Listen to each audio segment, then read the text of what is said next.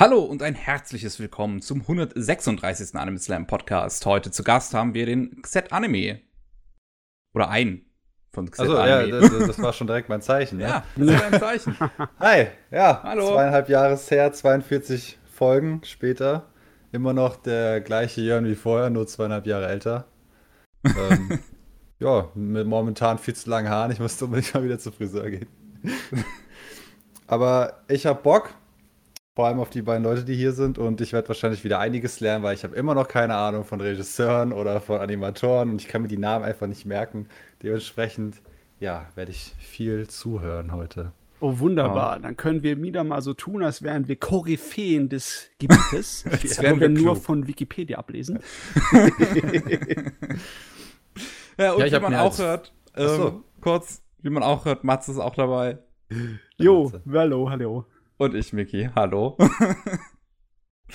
so, ähm, der Jörn hat es ja am Anfang schon gesagt. Ähm, wir hatten ihn schon mal zu Gast in der Ausgabe 94 und wer etwas über seinen Geschmack lernen möchte und über ihn als Person, der kann da gerne reinhören. Du kannst ja vielleicht noch mal kurz sagen, was du so machst, wenn man dich im Internet findet.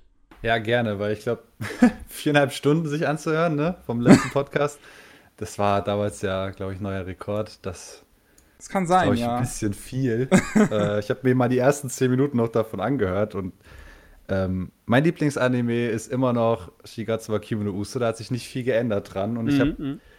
gesehen oder beziehungsweise gehört, als ich mir die zehn Minuten nochmal angehört habe, dass euer Kumpel ja gemeint hat, die, das letzte Kapitel im Manga sei so viel besser. Und ich habe es mir immer noch nicht angeschaut. Und das habe ich jetzt direkt auf die Liste geschrieben, dass ich nach dem Podcast mir mal das letzte Kapitel vom Manga endlich durchlese, damit ich mal einen Vergleich habe. Ah, das ist ähm, aber wirklich so mit diesen Listen. Alles, was du so hörst, dass da irgendwann mal bei dir im Kopf hängen bleibt, ja, ja. das hat echt schlechte Chancen. Ja, ich habe nicht sofort sie irgendwie fertig gemacht wird. Wir haben auch darüber gequatscht, äh, über, über unsere My-Anime-Listen. Und ja, ihr habt eigentlich recht. Ich hatte eine dicke Liste. Also ich hatte damals eine kleinere Liste, die ist mittlerweile größer geworden, aber ich mhm. gucke halt gar nicht nach dieser Liste. Das mhm. ist mir dann auch erstmal jetzt aufgefallen, als ich nochmal drüber äh, mir das nochmal angehört habe. wenn mir was gefällt, dann gucke ich es und dann fange ich es direkt an und schaue es durch und mache es dann auf Completed und die, äh, die Plan-to-Watch-Liste, die ist einfach unangetastet seit Ewigkeiten. benutze die nur, also die Plan-to-Watch-Liste benutze ich mittlerweile persönlich nur für Titel, auf die ich irgendwann mal ganz zufällig stoße und einfach mich dran erinnern möchte, dass ich die irgendwann mal sehen will. Ja. genau. Ja. Das ist ein Symptom der Datenflut der modernen Welt, ne? Da ist man natürlich nicht, hat nicht irgendwie die Angewohnheiten sich antrainiert im Alltag, um damit perfekt umzugehen. Und das ist normal, das ist okay, das passt schon. Ich meine, es gibt sowieso zu viele Anime dass man ja. sie gucken könnte. Das Vor allem jetzt mit Netflix. Also, ja. also ich war nie ein großer Netflix-Schauer, aber wenn ich jetzt Zeit habe, ich skippe da mal so ein bisschen durch und auf einmal haben die da tausend Anime hinzugefügt. Ich habe davon auch wieder wenig mitbekommen. Da denke ich, oh, okay, cool, gucke ich da mal rein und kann das so nebenher auch ein bisschen laufen lassen, weil es da auch oftmals die deutsche Synchro gibt und das ist voll angenehm. Und auf einmal gucke ich Anime, die ich halt nie auf dem Schirm hatte. Mhm. auch ganz cool. Ja, es ist eine gute Welt gute Zeit, um Anime-Fan zu sein, muss man sagen. Außer der Coronavirus verschiebt sie. Ja. Ja, okay, aber so ein paar verschobene Animes, das ja. hat noch niemanden umgebracht. Obwohl einige Leute reagieren so, dass äh, Köpfe rollen müssten, wenn Netflix mal wieder ein paar Monate lang den Anime vor sich hin schiebt, bevor er dann oh. veröffentlicht. Ich meine, das kann ich auch nachvollziehen, oh. aber. Also da hatte ich aber auch, also die haben ja Naruto Shippuden angekündigt. Ja, ja. Und ich hatte mich riesig darauf gefreut, weil ich habe gerade mit meiner Freundin angefangen, Naruto nochmal zu schauen. Also jetzt ohne die ganzen Filler, wir haben die dann immer weggelassen. Mhm. Ich habe sie dazu gebracht und war richtig stolz darauf, dass wir das zusammen gucken. Ich war natürlich overhyped as fuck, weil ich, weil ich das zehn Jahre lang nicht mehr gesehen habe. Ähm, und dann gingen wir in Naruto Shippuden rein, dann hieß es, ja, Netflix haut jetzt Naruto Shippuden auf äh, halt hoch, äh, lädt es hoch und dann haben wir uns richtig drauf gefreut und dann wurde sich das verschoben, verschoben, verschoben. Jetzt kommt es Mitte März, jetzt sind wir schon mittendrin, also haben schon die ersten 80 Folgen oder so geguckt. Yeah. Ja, hoffentlich holen die auf, damit wir dann auf Netflix schön weiter gucken können. Ja, so viel ich das weiß, äh, auf Netflix, die schmeißen alles auf einmal rein. Ja. Das ist natürlich dann leichter Overkill, aber klar, so macht das Netflix halt, ne? Ja. Was mir gerade auffällt, ich habe schon wieder vergessen, die Liste an News vorher unserem Gast zu geben. Ah ja, das passt schon. Mache ich Wir das einfach mal. Mit den News. So, pack sie in den Teamspeak und unser Gast kann jetzt auch auf unsere große Liste gucken, was wir alles so an News haben und da sind Artikel verlinkt und so weiter, mhm. wenn du ja. irgendwas sehen möchtest. Und ich würde sagen, Matze, Bühne frei für deinen Teil. So, gut, dann machen wir es schnell, kurz und schmerzlos, weil leider Gottes haben wir auch unschöne Nachrichten. Und zwar der Drehbuchautor David Weiss, den man kennt von Transformers und Mighty Orbots und anderen Sachen, der ist leider verstorben an Lungenkrebs. Das ist zwar nicht exakt eine Japan-Anime-Angelegenheit, aber er war schon richtig bekannt, was animierte Serien angeht. Ich meine, der hat äh, mitgearbeitet bei der Batman-animierten Serie. Eine der besten animierten Serien, die je gemacht wurden. Hm. Und natürlich auch äh, Ninja Turtles, Transformers, wie gesagt, was natürlich auch eine direkte Verbindung hat mit Japan und japanischen Anime. Und Mighty Orbots, das direkt in Japan produziert wurde von dem großen japanischen Regisseur Deisaki. Also, äh, okay, es ist zwar äh, kein Japaner und es ist keiner, der in Anime gearbeitet hat, aber es ist halt schon äh, sehr nahe dabei und deswegen finde ich, das muss mal erwähnt werden. Ja. Leider. Ruhe in Frieden. Leider ist auch ein älterer ähm, Nebendarsteller von äh, den japanischen Synchronsprechern verstorben, der Kazuhiko Kishino. Der war auch in unglaublich vielen Sachen dabei. In diesem kleinen Artikel, den ich da verlinkt habe, da steht nur ganz wenig daran von ihm. Aber wenn man auf seine Seite geht, auf seine persönliche, auf Anime News Network, da ist die Liste gigantisch. Ein oh, oh, oh ja, das ist lang. Ja, der hat der war wirklich überall. Von den meisten ei, großen ei. 80er Jahre Sachen, von Fist of North Star, City Hunter, von wichtigen äh, Kinofilmen aus den 80ern, bis etc., bis in die heutige Zeit überall war natürlich so ein klassischer Nebendarsteller. Deswegen nicht so, äh, nicht so mit äh, einer ganzen Menge Starblüten über, übersät, aber trotzdem ein, eine wichtige Stimme in der ganzen Anime-Legende, in der Geschichte. Ja, jetzt ist er leider Gottes auch verstorben. Aber das war eher mhm. nach äh, natürlicheren Gründen mit, acht, mit 86 Jahren. Das ist halt, die, die Generation gibt so langsam äh, den, wer soll ich sagen, wie nennt sich das nochmal? Den. Äh, nicht den Geist auf. Nicht den Geist auf, nein, nein. Sie gibt ab. Sie gibt äh, das. Äh, oh, heute ist meine Konzentration am Arsch. ja, ich, ich weiß Sie gibt die Flagge was, weiter, was genau. Sagen wir es mal so. Ja, die Flagge. Und ja, es gibt eine ganze Menge äh, Leute, die halt in den 70er und 80er Jahren jetzt sehr aktiv waren und die jetzt im Rentenalter sind, im hohen Alter teilweise. Und die werden alle dann äh, in die Geschichte übergehen und dann muss eine neue Generation das ganze Ruder übernehmen. Ich habe es teilweise echt schwer, mir die großen Namen von der neuen Generation zu merken. Mhm. Auch die, die, meisten Leute, die für mich die Helden waren, äh, was äh, Sprecher angeht, die sind jetzt auch ähm, zwar noch nicht in Rente, aber eher de, im Stadium ihrer Karriere, wo sie nicht andauernd arbeiten, sondern nur ab und zu mal. Ne? Ja, so wie Miyazaki. Ja, okay, nee, das ist was anderes. Der, der, der ist ja, der war, ist ja noch älter als der Kishino jetzt hier, ne? Oder? Ja, ich weiß gar nicht, wie alt Miyazaki ist. Ich hab's auch wieder vergessen. Miyazaki. Er ist einfach ein absolutes Stehaufwand, der nie aufhört. 79 Jahre. Ah, doch, da ist er doch noch jünger. Ah, okay. Ein paar Jährchen. Gut, aber was haben wir noch? Ja, kommen wir zu den netten, interessanteren Sachen. Und zwar Netflix, ja, wir gerade darüber geredet haben, hat eine ganze Menge kurze Ankündigungen gemacht. So im Sinne von wegen, ja, wir wissen, dass die Anime kommen, aber das genaue Datum der Premiere wissen wir nicht und jetzt sagen wir es euch eine Woche vorher oder so. Das ist irgendwie scheint es so ein Ding zu sein.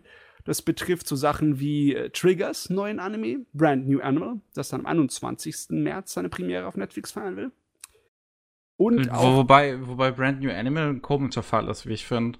Weil ja, die bringen ja die ersten sechs Folgen und das wird, glaube ich, eine Einkurserie, also mit zwölf Folgen. Ja. Ähm, ja, das ist, es ist wirklich sehr komisch. Ich meine, Netflix hat öfters schon mal den, äh, den Drang gezeigt, Anime-Serien in zwei zu teilen, auch wenn es nicht notwendig wäre. Sie könnten so problemlos alle auf einmal alle Episoden dahinschmeißen. Jetzt äh, haben sie nicht nur die 26 Teiler äh, in zwei geteilt, jetzt tun sie auch die 12, 13 Teiler in zwei teilen. Hm. hm. Mein, meinetwegen. Es ist, das heißt nur, leider für uns, in, in, unserem Fall heißt das, in unserem westlichen Fall, dass wir Brand New Animal dann wahrscheinlich irgendwann nächstes Jahr sehen dürfen oder so. das ist immerhin Netflix. Echt, echt schwer zu sagen. Ich meine, ah. man, manchmal kommt es direkt gleichzeitig fast mit deutschen und englischen Netflix und manchmal dauert es ewig. Es ist, ähm, du kannst die Würfel werfen. Echt? Ja, ich meine, eher, das, das, das, das Problem ist natürlich eher der Unterschied zwischen japanischen Netflix und dann der Rest der Welt was mhm. Anime angeht. Das natürlich auch, ja. Ich meine, wenn sie jetzt schon die ersten sechs Folgen vielleicht fertig haben, ich meine, vielleicht ist die Serie auch schon fertig produziert und sie könnten die Synchro relativ schnell machen, wer weiß. Ja, das ist auch so eine Produktionsfrage, ne? Weil das Ding ja erst im April auf dem, im Fernsehen abläuft. Ja. Und es ist meistens so, dass die, Fernseh dass die Serien noch nicht fertig produziert werden, wenn es anfängt zu laufen im Fernsehen, ne? Mhm kann wirklich sein, dass die sechs Episoden gerade wirklich alles ist, was fertig ist. Und der Rest ist eigentlich noch in Produktion. Kann ich mir genau gut vorstellen. Ja, aber wir haben noch was. Ja, wir haben noch mehr. Wir haben äh, den Anime für Altered Carbon, der yep. jetzt endlich mal einen Trailer gezeigt hat mit seinem 3D-CGI, das in Ordnung aussieht, finde ich ist, ist okay. Ist nicht so wild, ist nicht es, so umwerfend, aber. Es gibt halt eine Sache wirklich, die mich daran stört. Und das ist, dass es Full Animation ist. Also, dass es die vollen 24 FPS sind, die ganze Zeit. Dass es halt ja. kein Limited Animation nutzt. Ja, weil das, das, sieht in, das sieht in einem, in einem Spiel wirkt das halt komplett okay, so, weil so, so ist man es halt in Videospielen gewohnt. Aber wenn man halt so eine Serie guckt, in der man halt selbst keinerlei Interaktion mit hat, dann wirkt das weird. Ja. Also ich, ich mein, kann mich daran noch nicht gewöhnen, muss ich sagen. Ich versuch's. Ich habe auch schon mal ein bisschen reingeschaut in solche Anime, aber ich kann mich da noch nicht dran gewöhnen. Das erinnert mich ein bisschen an Borderlands. Borderlands als Spiel, wie du ja schon ja. meintest, ist ganz cool, sich sowas anzuschauen. Aber. Besonders Anime, in dem Fall hier, weil es einen Cell-Shading-Stil ja. benutzt, der wirklich an, an Borderlands erinnert. Ja, genau. Ja, das stimmt, ja. ja.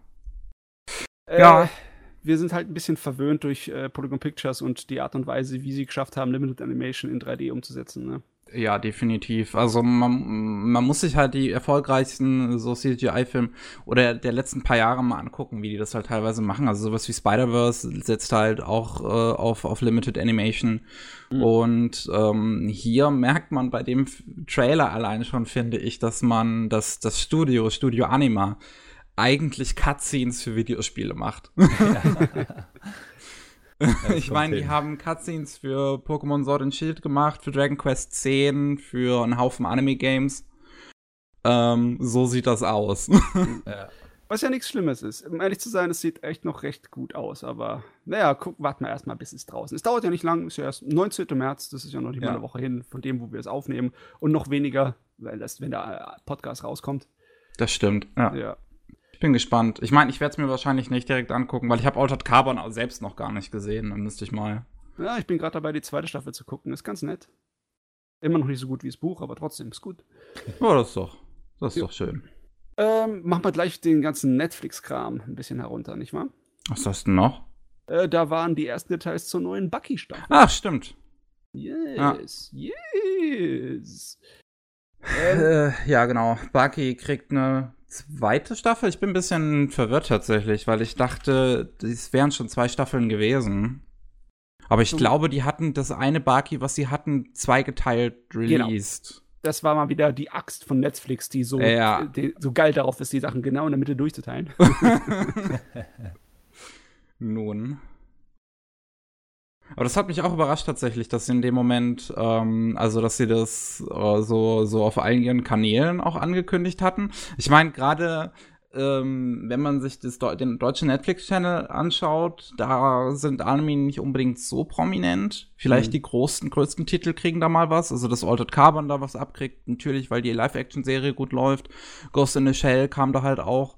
Ja. Ähm, aber äh, selbst Baki hatten sie da ähm, eine deutsche Version hochgeladen, was mich schon fast ein bisschen, hm, okay, okay, schon fast ein bisschen gewundert hatte kurz.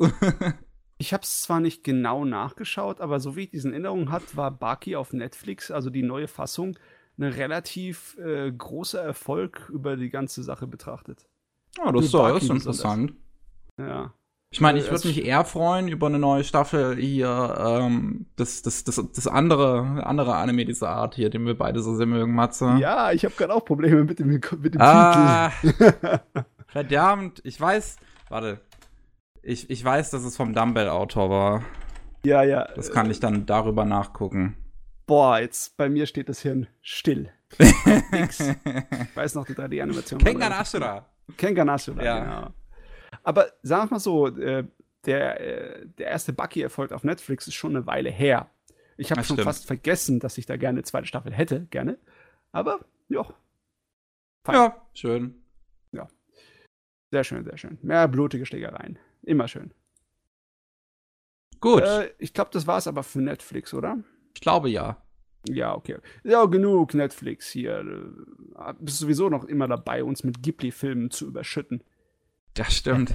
Ja, ja. Das finde ich aber ziemlich cool. Ja, bin ich auch happy drum. Besonders, weil einige von denen hatte ich nur auf DVD. Jetzt kann ich sie mal in, in HD angucken. Ja. Ich würde die so gerne irgendwann mal alle als Blu-ray besitzen. Also wenn ich, wenn ich anfange, richtig Geld zu verdienen, werde ich mir das auch safe mal holen. Das muss bei mir stehen. Ich habe Ja. auch noch nicht alle gesehen und ich werde die auf jeden Fall jetzt nachholen. Vor allem, weil ich mit Freunden mich einmal im Monat treffe und dann schauen wir Mhm. den Film. Das kann man ja dann schön einfach so weitermachen. Ja, das passt. Das sind alles schöne Abendfüllende Das, Dinge. ja, das klingt gut. Ja. Das, das erinnert mich gerade daran, dass auch erst letztens irgendein Interview kam mit einem Produzenten von Ghibli, der so meinte, äh, ja, Hayao Miyazaki weiß selber eigentlich gar nicht, was Streamingdienste sind. Ja. Er wollte das ja auch Ja, genau. so. Ich kann mich an das Interview erinnern. Ne? Der Miyazaki war ja immer dagegen, das auf Streaming-Dienste hochzusetzen, weil er halt, er ist der typische alte, knirschige Mann, weil so, äh, neue Technologie, ich nicht mehr zu tun haben. Ja. Äh, Und er hat ihn dann einfach relativ einfach überzeugt, indem er gesagt hat, äh, ja, ähm, wenn wir das machen, können wir halt die Produktionskosten für deinen neuen Film decken. Und dann so, ja, dann kann man halt nichts machen, macht halt. Ja, ich, hab- ich glaube, diese Doku lief bei, auf der Animagic zu, zu ihm. Da habe ich das auch so rausgehört. Äh, wenn du dir ältere Interviews mit Miyazaki anschaust, dann merkst du, der Kerl ist äh, ein intelligenter Typ, aber der hat schon immer sowas von einem kratzigen alten Mann gehabt. Und äh, wenn er älter wurde, kam das halt einfach nur stärker raus. Aber das heißt ja nicht, dass er unsympathisch ist, Nee, nee. aber es ist, äh, es ist halt so ein, es ist halt sein, sein, sein, sein Ding. Es ist halt Er ist so Vogel. prinzipientreu. Ja, ja. Okay, aber wir haben noch News. Ja, wir haben noch News. Und zwar, da äh, scheint sich ein kleiner Neuling anzubahnen in dem Thema Battle-Manga und Battle-Shonen-Zeugs namens I'm Standing on a Million's Lives. So ein Fantasy-Action-Anime, der Mhm. dann im Sommer kommen würde. Das war mir relativ neu. Ich habe die Nachricht gesehen und dann erstmal gedacht, okay, wo kommt das her? Ja. Hast du schon mal von gehört davon? Von dem Zeugs? Nee, ich habe die Nachricht gesehen und wollte dann wissen, was es ist. Und dann habe ich gesehen, dass es ein Isekai ist und dann war ich ausgeschaltet. Ja, aber irgendwie ist es komisch, dass Iseke die ganze Zeit in seiner eigenen Blase von diesem Light Novel inspirierten äh, Publikum geblieben ist. Ich hätte eigentlich erwartet, dass sie viel früher versuchen, das ganze schonen Publikum für sich einzufangen. Besonders weil jetzt. Äh, Die meisten Isekai nicht schon. Hm, das ist echt eine Frage. Bin mir nicht sicher. Ich meine, sie funktionieren zumindest nach, nicht nach dem exakten selben Turnier schon Action-Schema, oder? Ähm, ja, vielleicht. Hm. Aber sowas wie Dr. Stone, das ist zum Beispiel. Ja, gut, das ist auch kein richtiges Isekai zumindest. Nicht hundertprozentig, nein. Es ist eher so die, die Science-Fiction-Variante vom Isekai. Ja. Ja. Naja, auf jeden Fall, du hast das rausgesucht. Was willst du dazu Besonderes sagen?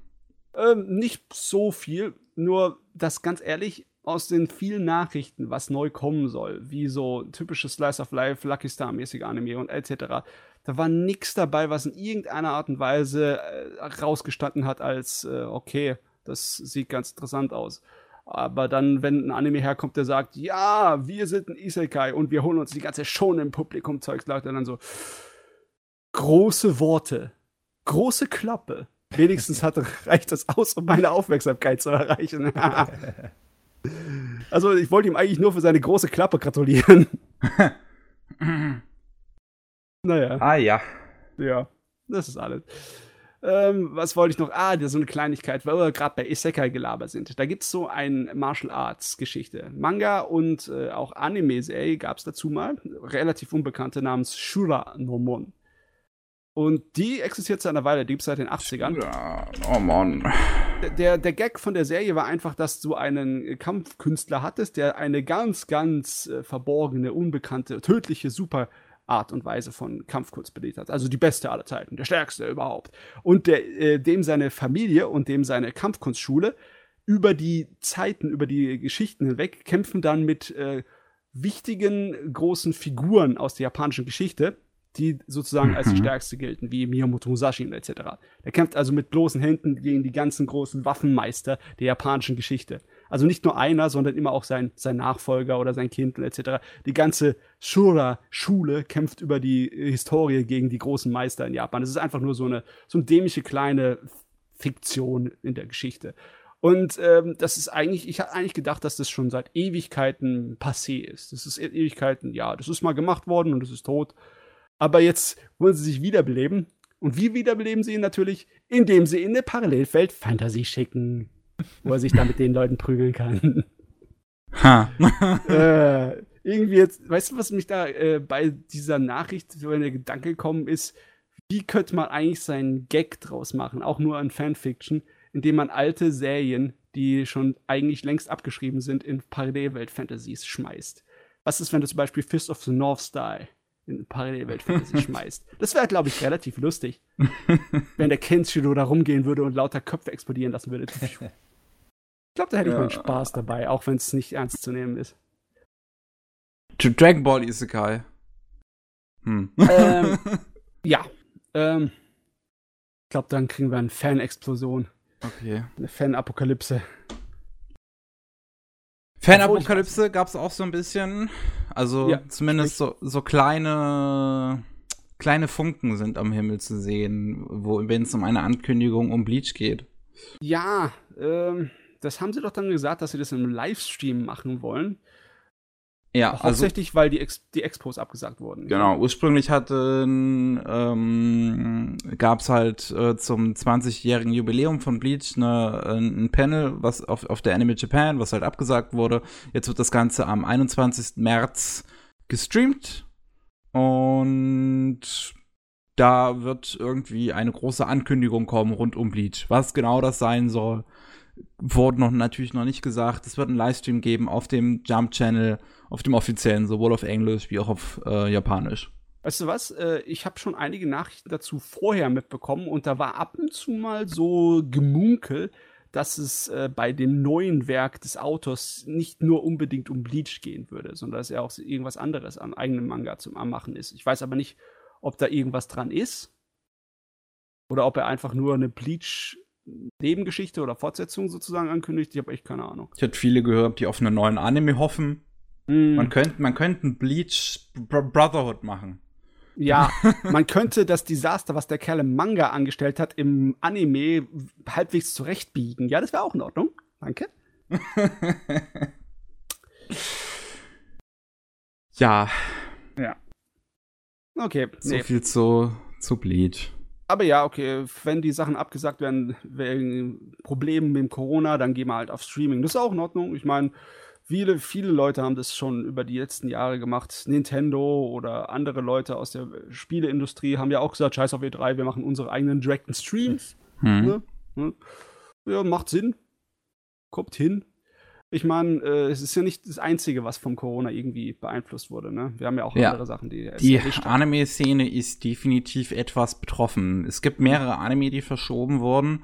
Das größte darunter natürlich ReZero, die zweite Staffel, wo sich ja. alle drauf gefreut haben, was jetzt in der nächsten Season anlaufen sollte. Und dann heißt es Nope. Tut auch ein bisschen weh, weil sie haben ja extra mal die erste Staffel noch mal neu ausgestrahlt. Ja. Mit ein paar kleinen Veränderungen und Umschnitten. Und das sollte ja direkt anschließen daran. Jetzt läuft das nichts mit direkt anschließen. Uh, ja. das, da wird sich irgendjemand ärgern, weil das ein schöner Plan ist absolut nicht aufgegangen. Aber konntest ja auch nicht rechnen mit.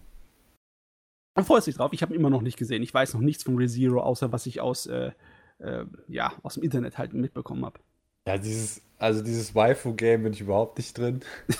Aber äh, ich, mich hat das damals überrascht, weil ich auch, ich habe einfach nur davon gelesen, halt, Leute machen eine große Welle, aber ich lese mir dann nie so viel Meinung dazu durch. Ich habe den angefangen und ich war komplett reingezogen. Also ich habe den richtig durchgesuchtet, was relativ selten ist. Uh, also ich freue mich wirklich auf die zweite Staffel.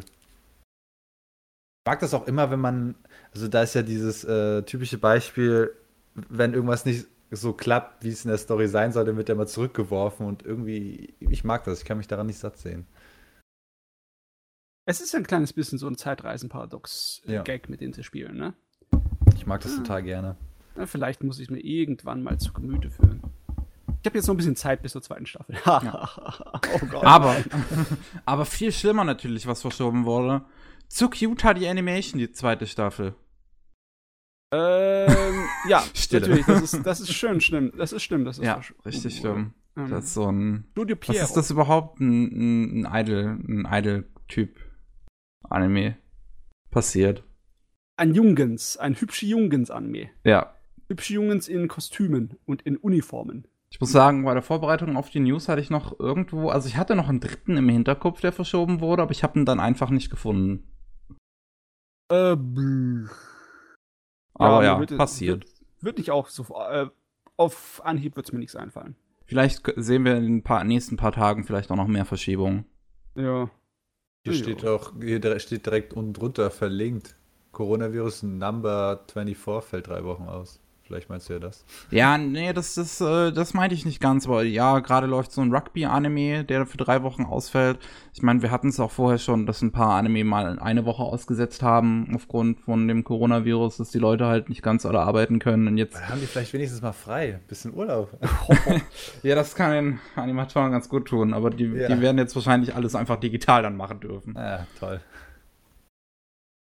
Im Homeoffice. Aber ja, wir haben noch ein paar weitere Ankündigungen. Zum einen, ähm, Welcome to Demon School, Iromakun bekommt eine zweite Staffel. Ja, das äh, haben sie, glaube ich, direkt. Ist die erste Staffel überhaupt schon fertig?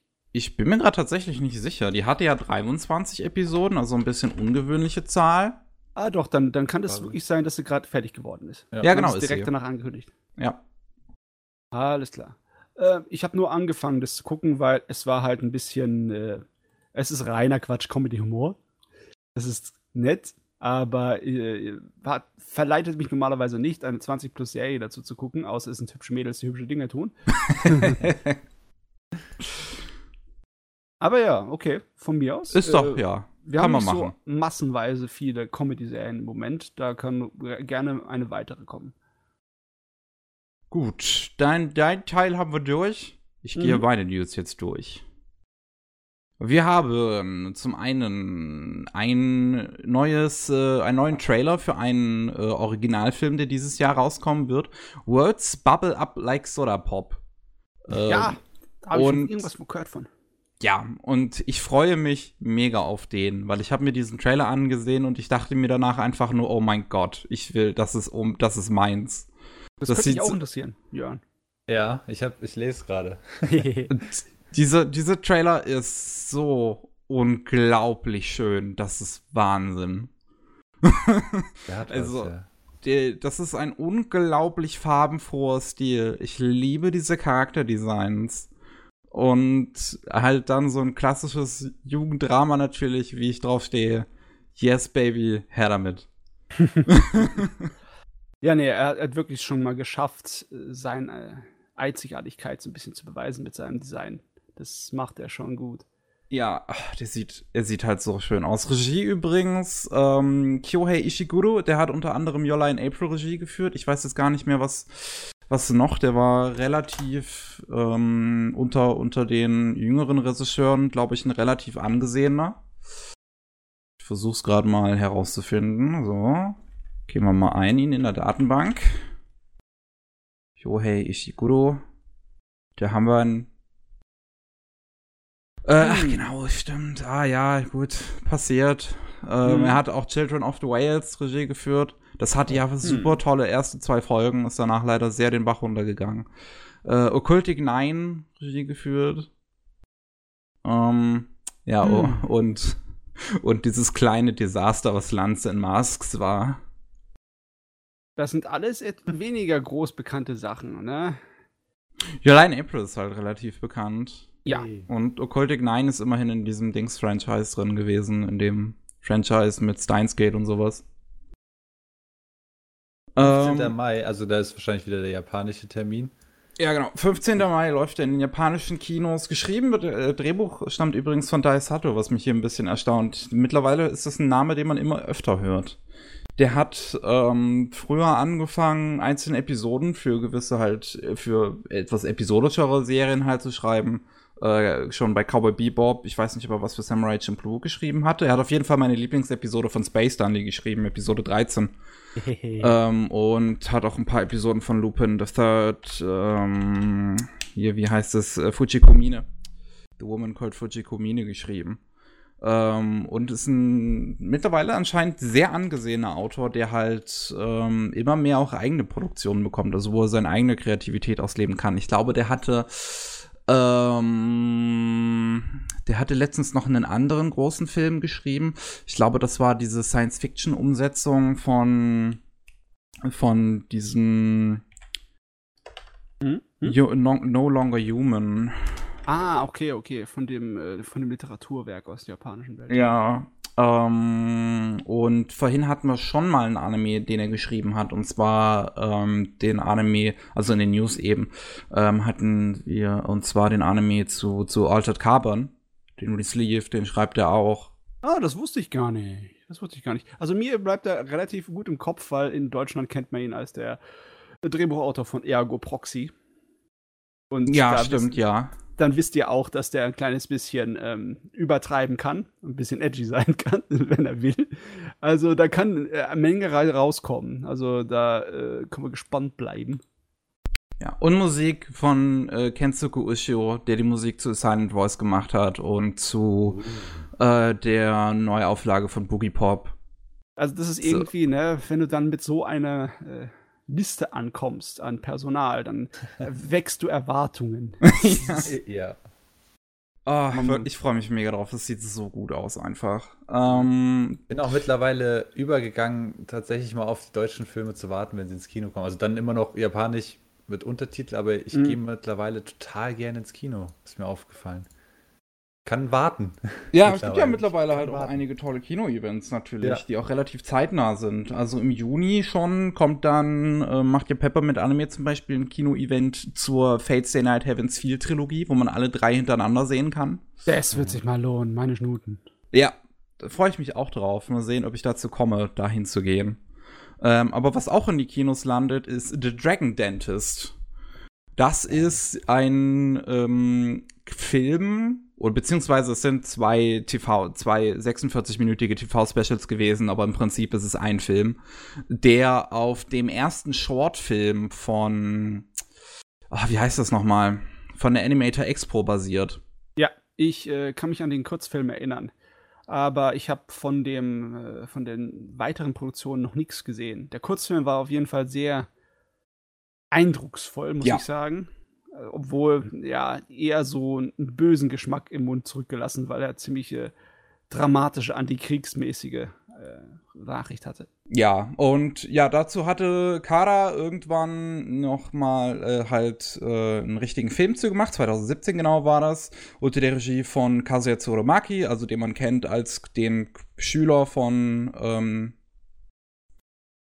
Wow, heute habe ich es echt mit Namen von Hideaki, von Hideaki Anno, ähm, der halt auch äh, Fulikoli-Regie geführt hat. Und äh, ich freue mich, dass es einen Weg nach Deutschland findet. Das, ich, ich weiß, dass es damals, als es rausgekommen ist, hatte das einen weltweiten Crunchyroll-Release, außer Deutschland. Und jetzt hat es seinen Weg nach Deutschland gefunden. Hm. So, was haben wir noch? Hm. Ach ja, wir haben doch noch was zum Coronavirus. Ähm, es sind okay. ja auch in Deutschland sind natürlich einige Messen ausgefallen. Jetzt gerade an dem Wochenende, wo wir aufnehmen, wäre die Leipziger Buchmesse gewesen. Hm. Hm. Ähm, aber halt jetzt nicht. Und die Animuk hat das Ganze natürlich auch getroffen. Die Animuk ist ähm, von äh, Animex äh, eine ähm, Convention in Bayern, in München, glaube ich. Und Bayern hat ja jetzt äh, verordnet, dass äh, alle Großevents bis zum 19. April abgesagt werden müssen. Und die Animo ist halt tragischerweise am Wochenende vom 17. bis 19. April. Und fällt damit da noch genau rein. Hm. Ja, das ist bitter, aber man muss mit leben. Ja. Wird wahrscheinlich nicht die letzte sein. Wahrscheinlich nicht. Die Chancen, also ähm, ich wurde, so, ich, ich, ich kann sagen, ich wurde zu einem Panel auf der Dokumi eingeladen, aber die Chancen sind auch groß, dass die auch ausfällt, weil die ist ja im Mai. Gott, dieses Jahr macht uns alle zu Sesselfutzern. Wir sitzen alle zu Hause in den eigenen vier Oh, Wänden ja. und kommen nicht mehr raus. Ah, Was auch stattgefunden hat, waren die 14. Seiyu Awards. Die Synchronsprecher natürlich hat äh, wie anders zu nicht zu erwarten die guten Leute von ähm, ach Gott, mein Hirn ist am Arsch. Von unserem äh, schonen äh, Demon Slayer. Demon Slayer. Alles Ja. abgesahnt hier. Ja, die Synchronsprecher von Demon Slayer haben natürlich fleißig abgesahnt. Ähm, auch von Kaguya-sama ganz gut. Wir ja, haben die haben es verdient. Äh, als besten Actor haben wir Hanae Natsuki. Und ich muss gerade kurz gucken. Ich schätze mal, der hat den Protagonisten in Demon Slayer gesprochen. Ich versuch's gerade. Ich bin da. Ach, auf jeden Fall auch den Protagonisten in Stars Align. Und ja, den Protagonisten, den Tanjiro in Demon Slayer. Er Äh, ist für einige Namen bekannt. ja, definitiv. Äh, Als beste ähm, äh, Schauspielerin haben wir die Aoi Koga. Das ist, die hat die Protagonistin in Kaguya-sama gesprochen. Ähm, also die Kaguya. Ja, also wenn ich, allein wenn ich an Kaguya zurückdenke, kriege ich so ein Grinsen im Kopf. Ich freue mich auf die zweite Staffel, meine Schnute. Also was ich hier sagen muss, wie kann man eine, wie, wie kann man als Schauspielerin, als beste Schauspielerin jemanden von Kaguya-sama nominieren im Prinzip und dann nicht Chika nehmen? Hallo? Das ist einfach, weißt du, der einzige Grund wahrscheinlich, den ich mir vorstellen kann, ist einfach, die Hauptrolle hat mehr Prestige. Chika ist auch eine Hauptrolle. Ja, jetzt können wir darüber streiten und dann werde ich wahrscheinlich blutig am Boden enden danach. Ah ja, aber ähm, ansonsten muss ich sagen, es, es sind diese Seiyu Awards eigentlich alle immer nicht so spannend. Das ist halt eher so ein, so ein Event in der Szene drin, wo sich halt alle gegenseitig kurz auf die Schulter klopfen. Mhm. Und das war's. Ähm, es ist natürlich immer wieder so ein bisschen. Es, für die alle ist es immer so, so, so ein bisschen wichtig, natürlich, wer dann als die Besten so irgendwie rauskommt, die dann halt mehr Verträge kriegen und bla bla bla. Ähm, aber es gibt ja hier halt so, so Awards wie bester Influencer. Da haben wir Mamoru Miyano und den mag ich ja sehr gerne. Aber halt bester Influencer ist halt schon eine sehr komische Kategorie bei solchen Awards. Mm, Da finde ich andere Sachen interessanter, wie zum Beispiel, wenn einer ausgezeichnet wird dafür, dass er in äh, für Übersetzungen von englischsprachigen und anderssprachigen Filmen und Dramen hier äh, ausgezeichnet wird, wie der Yamadera. Der war ja früher einer meiner absoluten Lieblinge im Anime, der Koichi Yamadera. Der macht ja heute auch ein bisschen noch mehr. Öfters mal als Bösewicht, was ich cool finde. Das ist die Stimme vom Spike Spiegel aus Cowboy Bebop. Wenn, Oh, okay. das wird wahrscheinlich da für die meisten Leute im Kopf sein. Und ja, er scheint anscheinend in letzter Zeit viel mehr zu synchronisieren von englischsprachigen Filmen. Das ist dann interessant zu sehen, wer da hier aktiver geworden ist, wer sich da in andere Seiten ausbreitet. Äh, bei Influencer, da weiß, wüsste ich auch wirklich nicht, weil ich folge denen nicht. Ich weiß gar nicht, ist der einer, der twittert, bis er umfällt oder was? Der ist wahrscheinlich schon aktiv, kann ich mir vorstellen. Ich meine, der ist auch viel im Fernsehen und macht natürlich auch viel Schauspielarbeit und sowas und tritt halt viel auf und bla bla bla. Ja, ein Talent, wie die Japaner sagen. Ja. Ihr lehnt Ich meine, ich sehe den, ich seh den auch gerne. Der ist halt super, super, super, super, super sympathisch. Hm. Ah ja. Ähm, so viel dazu. Ähm, noch zwei Sachen. Noch zwei Jawohl. Kleinigkeiten. Zum einen, es gab einen, den ersten Trailer zu dem neuen Werk von Kamikaze Doga. Und das heißt Gull and Dinosaur. Und das ist, das ist ein sehr komisches Werk. Und es ist auch, also wie man es von Kamikaze Doga auch von dem Studio so ein bisschen erwartet, es ist sehr experimentell. Ähm, der Anime ist in, wird in mehreren Stilen produziert. Es gibt einen gezeichneten Stil, es gibt Live-Action, Stop-Motion und es gibt CGI. Alles so ein bisschen gemischt zu einer komischen Comedy-Serie über einen Dinosaurier, der eine Gall als Freundin hat. Oh, Irgendwie fühle ich mich in so einer Welt, als würden jetzt irgendwie alte Flash-Cartoons von Newgrounds äh, zu dem, was im japanischen Fernsehen läuft. Echt, irgendwie fühlt sich das so an. Aber ich habe ja. nichts dagegen. Das ist irgendwie recht cool. Aber trotzdem, irgendwie muss ich mir an den Kopf auch ein bisschen fassen. Aber klar, es sind die Leute, die äh, Dings gemacht haben. Wie heißt noch Pop Team Epic. Ja, und ja. die können jetzt nicht einfach was Normales machen. Das würde nicht gehen. Ja, also ich mag Kamikaze Doga wirklich als Studio sehr gerne, weil sie halt einfach sehr experimentell sind. Ich meine, ich mag Pop Team Epic zwar inhaltlich absolut nicht, aber das ist halt natürlich eine super interessante Produktion gewesen und genauso liebe ich natürlich Batman Ninja und Sound and Fury äh, von Kamikaze Doga und ich freue mich auch wieder sehr auf den hier, weil das sieht einfach nach genau der Art von Dummheit aus, die ich mag. Äh, Habe ich eine Frage. Ja. Ist Batman Ninja eher so ein bisschen auf Trash angelegt oder ist das wirklich gut? Der ist, ist, absolut trashig, okay, aber richtig guter Trash. Weil ich habe den schon Ewigkeiten bei mir auf der Liste und wollte den mal mit Freunden so ein bisschen zum Auflockern gucken oder also als Trinkspiel oder so und ich habe den bisher noch nicht angerührt, aber ich habe gehofft, dass er halt Trash ist. Es ist definitiv Trash, aber es ist vergoldeter, mit Platin und Chrom versehener Trash. okay, ja, dann freue ich mich darauf. Und noch eine äh, News, über die ich mich persönlich sehr gefreut habe und die mich auch ein bisschen überrascht hatte. Synchronsprecher Ishiki Aoki hat äh, bekannt gegeben, dass er ein Tra Transmann ist, ein Transgender-Mann. Und das ist dann doch etwas, was man vielleicht selbst in der japanischen strengen Seiyu-Szene nicht unbedingt ähm, so oft hört. Es ist eine Person, die sich anscheinend vorher schon als Ex-Gender äh, identifiziert hat, was in Japan halt der Begriff ist für Non-Binary, also im Westen würden wir Non-Binary sagen. Ähm, und äh, er sagt auch, dass halt seine, ähm, wie sagt man, seine, sein Label ihm erlaubt hat, darüber zu reden. Äh, mhm. Er selbst ist der Sprecher gewesen von einem der Mädels in Idolmaster Cinderella Girls. Ich muss gerade noch mal gucken, wer das war. Uh, uh, uh, Asuka Ninomiya in Idolmaster Cinderella Girls. Ja, Wen? weiß ich ehrlich gesagt nicht mehr, wer das ist, weil mir Cinderella Girls etwas weniger im Kopf geblieben ist als das Ursprungs. Ja, ich wünschte, da könnte ich Kommentar dazu geben, aber ich habe keine Ahnung von Idolmaster.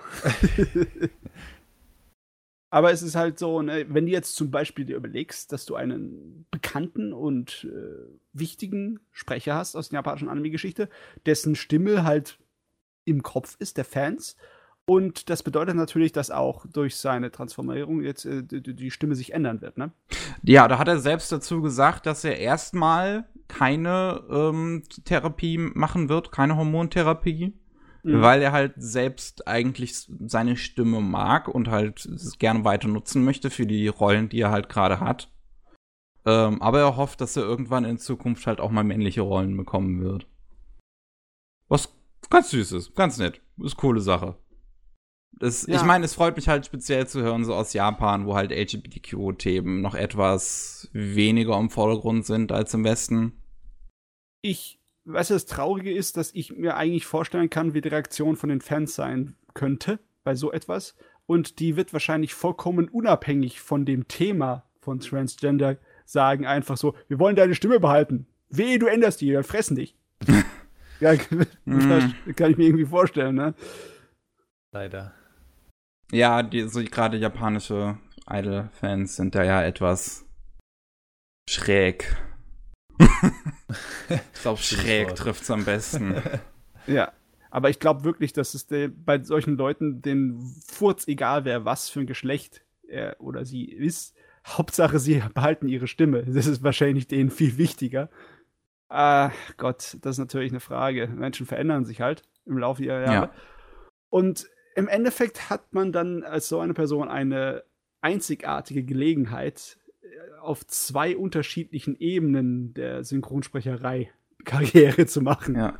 Das erinnert mich an eine richtig ja. coole Sache, die Nickelodeon gemacht hatte. Und zwar Nickelodeon hat ja diese Serie, die heißt oh, Loudhouse im Englischen. Ich weiß jetzt nicht mehr, wie sie in Deutsch heißt. Ich habe auch keine Ahnung. Nee. Äh, ich ich, ich versuche, ich glaube, Willkommen bei den Louds heißt die, glaube ich, in Deutsch. Und, äh, und das Ding ist, da gibt's halt auch Sprech, eine Sprecherin, war das, ähm, die halt eine Transfrau ist und sich zwischen zwei Staffeln halt ihre Hormontherapie gemacht hat und halt vorher noch eine männliche Stimme gehabt hat. Und, und da hat Nickelodeon gesagt, ja, okay, dann machen wir deine Rolle eben auch transsexuell. Und dann war halt ihre, hatte halt ihre Rolle zwischen den Staffeln auch eine ähm, Geschlechts- äh, beziehungsweise noch keine OP gehabt, aber halt das alles so angefangen sozusagen, was wirklich cool ist. Das ist ja auch eine Art und Weise, damit umzugehen. Ja. Nur die frage ich mich echt, wie viele Leute, die dann nicht irgendwie das verfolgt haben, dann sich gefragt haben, äh, warum haben sie jetzt den Speicher geändert? Weil sie es nicht mehr identifizieren konnten. Äh, gute ah, Frage. Ja.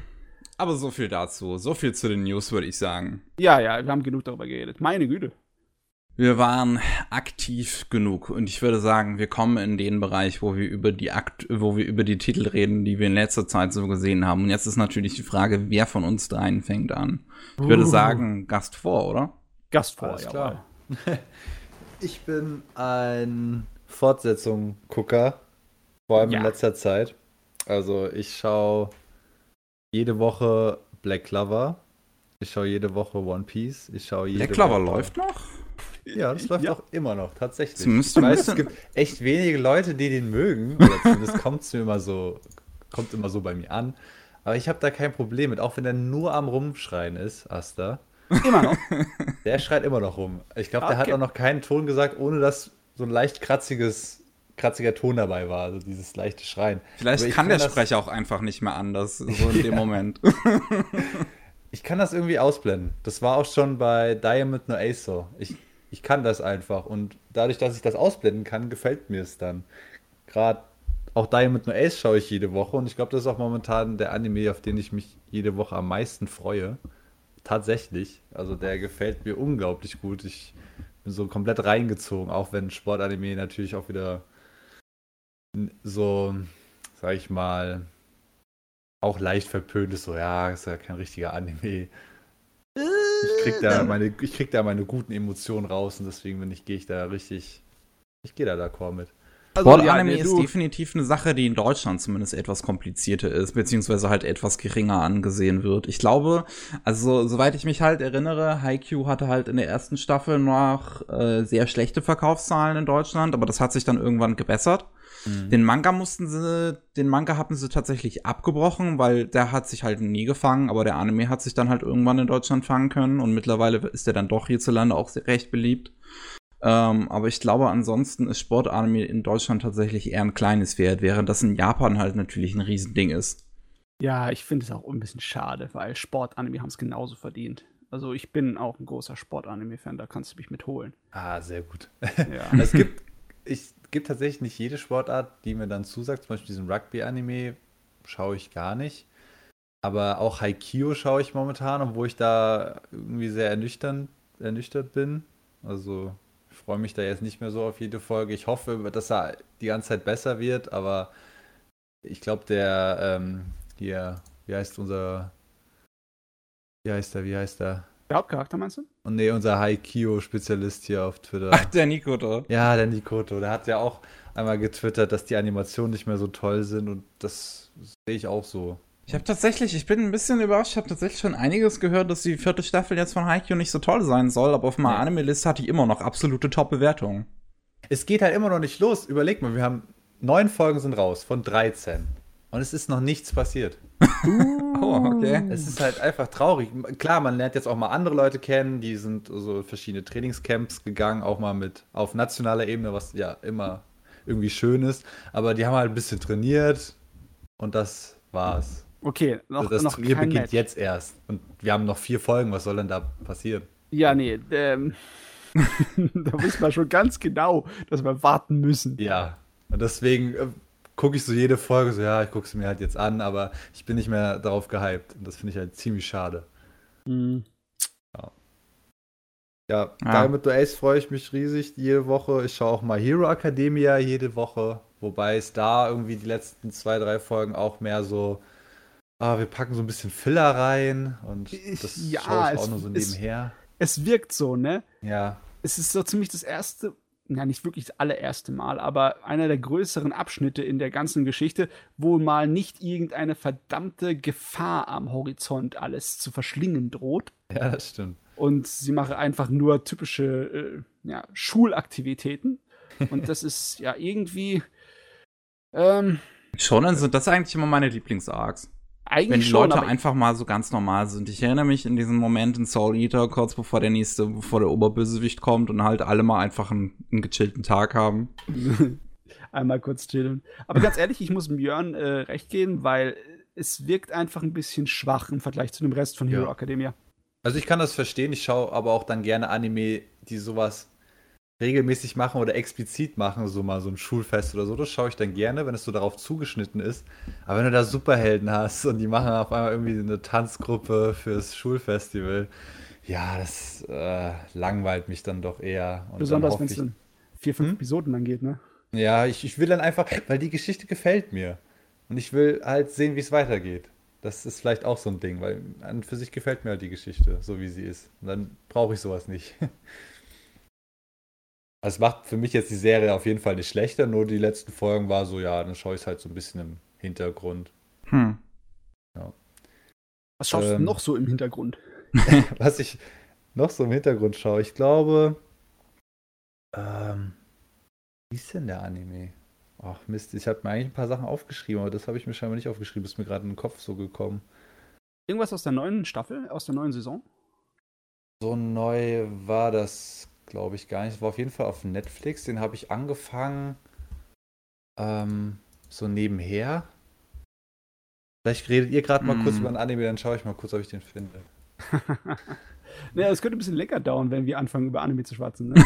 Dann, dann haltet euch zurück und nehmt nur einen.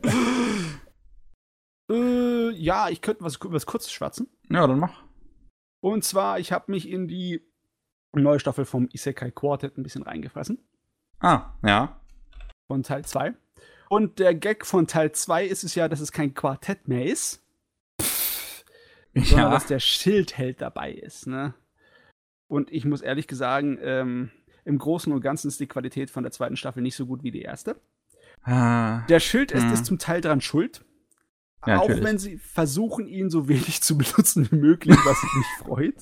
Er hat, glaube ich, nur in der ersten Episode und irgendwann später mal so ein kleines bisschen noch. Ansonsten wird er einfach ignoriert. Ich meine, der Kerl ist auch, gehört. der Kerl ist auch nicht zu gebrauchen, der Hauptcharakter. Die Nebencharaktere vom Schildheld, die springen dann ab und zu mal ein bisschen rum, weil der halt ein, eine kleine lustige Abwechslung sind. Aber er ist nicht zu gebrauchen. Ist er auch nicht. Das vergessen. Hm. Ja, Aber- schade, dass das schlechter ist. Ich mochte ja wirklich die erste Staffel tatsächlich recht gern. Also, wenn ich sage schlechter, das heißt einfach nur, ich habe nicht so oft lauthals lachen mussten, aber Hm. das ist trotzdem ab und zu mal wieder passiert. Ich meine, sie machen halt, äh, das große Problem vielleicht für mich ist, sie machen halt nicht unbedingt besonders viel mehr daraus. Sie sitzen halt immer noch aufeinander im Klassenzimmer und die Schule haut ihnen andauernd irgendwas um die Ohren, was sie fertig machen müssen. Dann ist das Event da, dann müssen sie da die Tests bestehen. Und die äh, Schreiber sind clever genug, um beim Drehbuch da einige Gags rauszuholen und zu schauen, was wäre, wenn, ne? wie würden die Charaktere reagieren.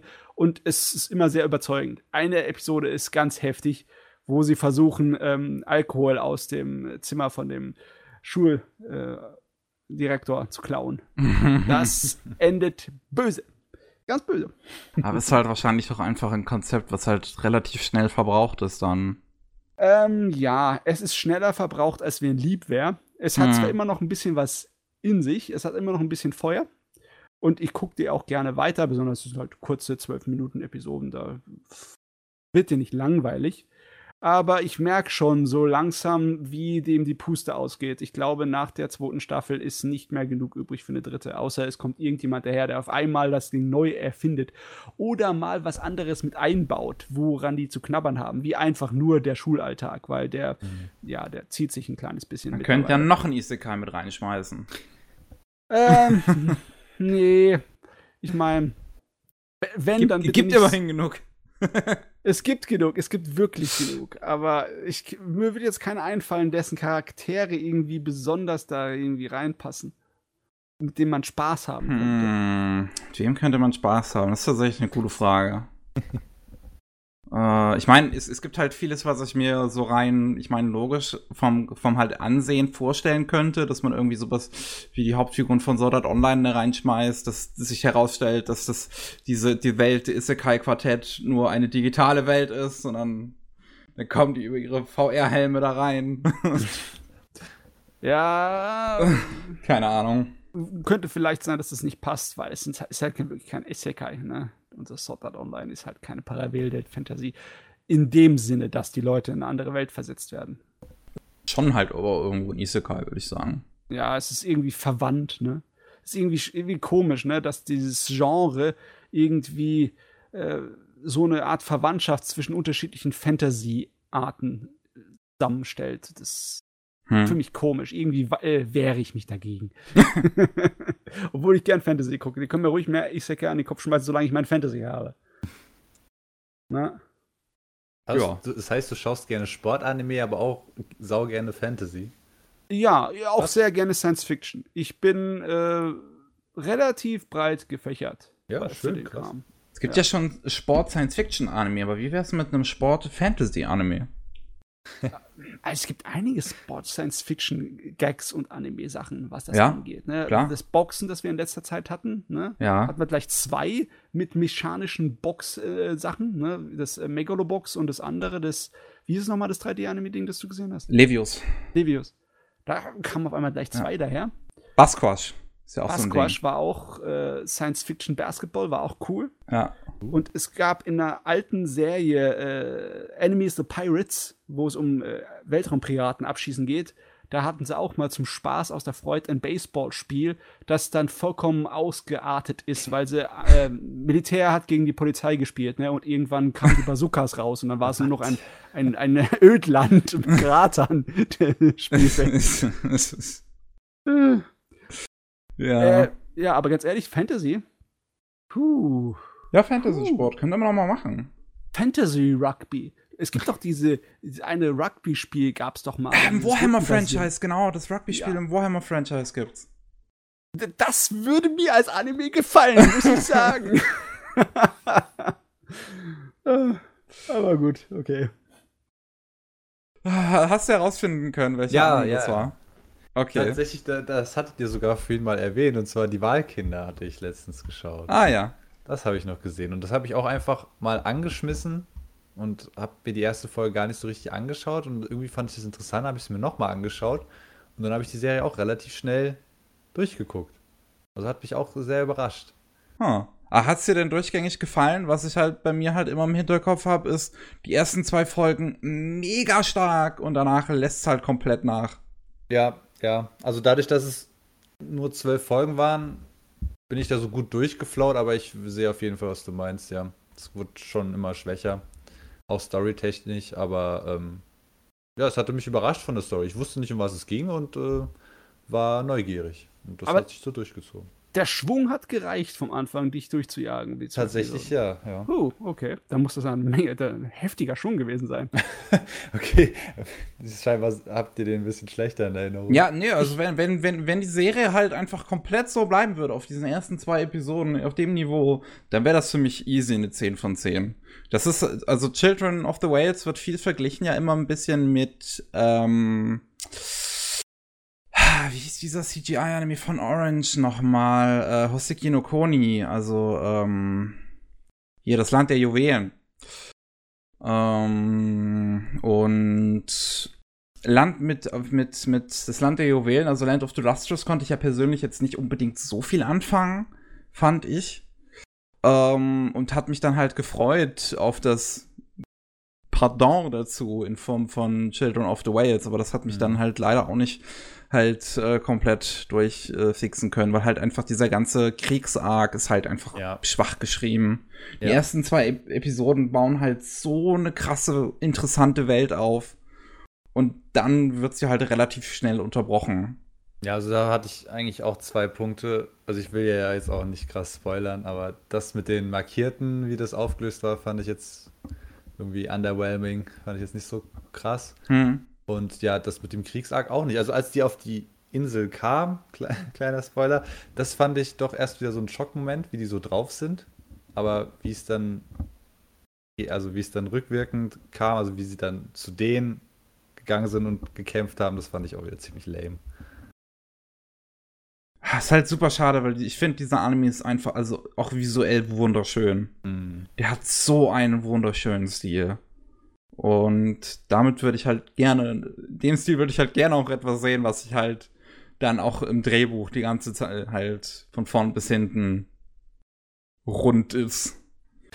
Ich glaube, da muss ich auch mal reinschauen. Ich habe den bisher noch nicht gesehen. Aber wenn die ersten zwei Episoden sich lohnen, dann kann ich erstmal mit denen anfangen. Ja, auf jeden ja. Fall. Ich denke mal, das geht auch weiter. Also ich habe ja keine Ahnung von sowas, aber. Ich glaube nicht, dass dazu irgendwann eine Fortsetzung kommt. Dazu Buchreihe. ist er, glaube ich, einfach nicht krass genug eingeschlagen. Die Buchreihe ja. ging auf jeden Fall weiter, so ja. ich weiß, oder? Ja. Ja, das war auch ein sehr offenes Ende. Ich ja, mir quasi, das war so gefühlt wie bei, ähm, wie bei Attack on Titan.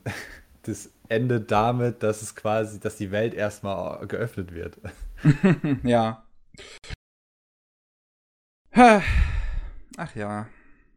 Ja, auch Sachen, die ich, ich habe jetzt die letzten zwei Monate natürlich nicht viel geschaut, weil ich viel Unikram zu tun hatte, aber deswegen mhm. rede ich auch so ein bisschen über das, was ich letztes Jahr geredet habe, zumindest die zweite Hälfte vom letzten Jahr. Mhm. Ähm, da habe ich Dr. Stone geschaut und das hat, mir, das hat, mir, auch extrem gut gefallen. Also das, dieses ganze Prinzip von nochmal von Null anfangen, das fand ich so geil. Das hat mich so gecatcht. Ich habe mich ja. da auch jede Woche drauf gefreut, weil ich auch die ganzen chemischen Aspekte, das Physikalische und so, ich bin ja so ein Naturwissenschaft-Freak, auch wenn ich von Chemie keine Ahnung habe. Aber das fand ich total nice. Das hat mir richtig gut gefallen. Oh ja, das habe ich auch gemocht. Äh, man muss ja sagen, die äh, Voraussetzungen dafür wurden über viele Jahre hinweg gelegt die Leute sind äh, schon ziemlich scharf auf die ganzen Überlebenskram. Wie viele mhm. Computerspiele in der Richtung gab es, seitdem Minecraft das irgendwie ein bisschen angezündelt äh, hat, ne? Ja. Und äh, auch auf YouTube-Kanälen, wie viele massenweise YouTube-Kanäle es gibt, die sich damit beschäftigen, wie man mit primitivsten Materialien Sachen bauen kann im ja, Wald. Das ne? ist echt schön. Und äh, da hat er, das hat er gerochen der Autor, und hat er gesagt, dann mache ich was draus. Und dann hat er gleich was draus gerissen, dass ich, das ist auch richtig gut gewesen. Nur ist halt ein bisschen, ich fand es ein kleines bisschen langgezogen, weil es eine typische schonmäßige ja. Empfindung von Zeit, wie sie vorangeht in der Serie. Aber ich hab, wurde nicht gelangweilt. Die 25 Episoden, die gingen schnell durch. Ja, aber ich hatte auch zwischendurch gezeigt, komm, jetzt mach mal weiter. Ah, komm, jetzt gib mir doch noch ein bisschen mehr. Komm schon, ich kann nicht damit zufrieden sein. wir brauchen, noch, wir brauchen noch einen Höhepunkt, wir brauchen noch ein bisschen Drama. Aber nein, das heben wir uns für die nächste Staffel auf. Ihr müsst warten. Ja. Hm. Aber ihr, ihr, habt bestimmt mehr Ahnung über den äh, Manga-Autor, oder? Über den Künstler. Den Boishi? Ja, weil eine Studentin, also eine, ähm, ja, eine Kommilitonin von mir, die feiert den total und ja. äh, liest so gut wie alles in Manga-Form von ihm und ich habe keine Ahnung von dem, aber ich finde den Artstil relativ schön. Ähm, der ist aus Korea, der gute Mann. Ah, ah okay. Und okay. der hat einen wirklich äh, sehr, sehr aufwendig gezeichneten, aber auch sehr gewöhnungsbedürftigen Stil, finde ich. Mhm. Mhm. Er hat einige äh, Manga, die total ähm, die auf die Hypermaskulinität Maskulinität setzen. Die sind sowas von oh, Macho. Ja. Das ist äh, also ist absichtlich so übertrieben, dass man es nicht so 100% ernst nehmen kann. Das ist einfach nur, um seinen Spaß damit zu haben. Das ist Exploitation. Aber er hat, er kann auch andere Sachen. Äh, er, äh, man merkt es ihm an, dass er irgendwie aus dieser Schule kommt, wie diese alten Autoren wie Crying Freeman, wo halt mit diesem super macho-mäßigen Gedöns und dem Exploitation und auch mit viel äh, Erotik gearbeitet haben. Er hat ja auch, äh, ich glaube, er hat sogar in äh, paar Porno-Dinger gemacht. Bin mir zwar nicht hundertprozentig sicher. Ja, ich meine, er hat auf jeden Fall auch Manga gemacht. Also wenn ich an Wallman denke, dann denke ich irgendwie automatisch an die paar Sexszenen, die da drin sind, einfach weil die weibliche Anatomie von den Figuren, die er zeichnet, also ich bin mir nicht sicher, ob er in seinem Leben schon mal eine Frau gesehen hat. Aber äh, ich muss sagen, den, das allererste Werk, das ich von ihm gelesen habe, mit dem ich mit ihm zu, äh, zu in Berührung gekommen bin, war was ganz anderes. Und zwar, das war eine Kurzgeschichte namens Hotel. Mhm. Das ist eine Science-Fiction-Kurzgeschichte. Und ich finde, das ist immer noch einer seiner wirklich besten Werke, das Beste, was er hier rausgehauen hat. Das ist super geil. Wenn ihr da mal nach googelt, das äh, lohnt sich irgendwo mal durchzulesen oder irgendwo mal aufzutreiben, weil das ist äh, richtig mitreißend. Und es ist auch clever geschrieben. Das empfehle ich jedermann, wenn ihr mal eine andere äh, Seite sehen möchtet. Oh, von wann ist denn das? Ja. Ah. 2011 mal schauen. ist ja nicht so alt. Nee, so alt ist es nicht. Aber Hotel ist äh, super. Das ist, äh, das zeigt er wirklich, das spielt er mit seinen Muskeln. Also schade, dass er nicht die Sorte so öfters macht. Ich habe sowieso immer noch die, im Hinterkopf so die Vermutung, dass der Kerl in Wahrheit ein äh, Science-Fiction-Mensch ist weil der weiß genau, wie, man Science-Fiction-Themen umsetzt. Das hat ein Hotel bewiesen. Und deswegen habe ich immer noch für die, seine neue Sache für Dr. Stone so ein kleines bisschen Hoffnungen, weil da ist ja eine ganze Menge Science-Fiction-Genetik ähm, mit drin. Ja. Ne? Wobei man immer wieder bedenken muss, dass er das nicht selbst schreibt, sondern nur zeichnet. Ja. Geschrieben das, wird das vom Autor von iShield 21. Ja, muss ich mir auch irgendwie immer in Erinnerung äh, halten, ne, dass äh, Boichi vielleicht allerhöchstens Einfluss darauf hat, mehr nicht. Na gut, okay. Aber ja, der Kerl, er kann auf jeden Fall zeichnen. Sehr aufwendig sogar. Ja. Ja, mehr Informationen hatte ich nicht, aber jetzt haben die Zuhörer ja sogar noch, eine, noch äh, was von dir gesagt bekommen. das ist doch schön. Ich meine, wozu machen wir den Podcast, wenn wir zu nichts gut wären? Muss ja irgendwie seine Existenz irgendwie. Ja. Wir, wir haben mehr Existenzberechtigung als diese ganzen Podcasts auf, auf Spotify, die haben alle mit dem gleichen Text erzählen wollen, dass man äh, selbstbewusst sein soll und diese ganzen, ne, diese, diese ganzen Ratgeber-Podcasts. Die Lebensverbesserungspodcasts. Ja. Also ich will jetzt die sowieso alle das Gleiche sagen. Also so viel Beef möchte ich jetzt nicht unbedingt verteilen. Ich will nicht unbedingt ihre Existenzberechtigung aberkennen, aber ja, so ein kleines bisschen auf die eigene Schulter will ich mir doch schon klopfen. ja, ihr, seid, ihr, seid, ja auch dann erst ein richtiger Podcast, wenn ihr Audible-Werbung macht. Mm.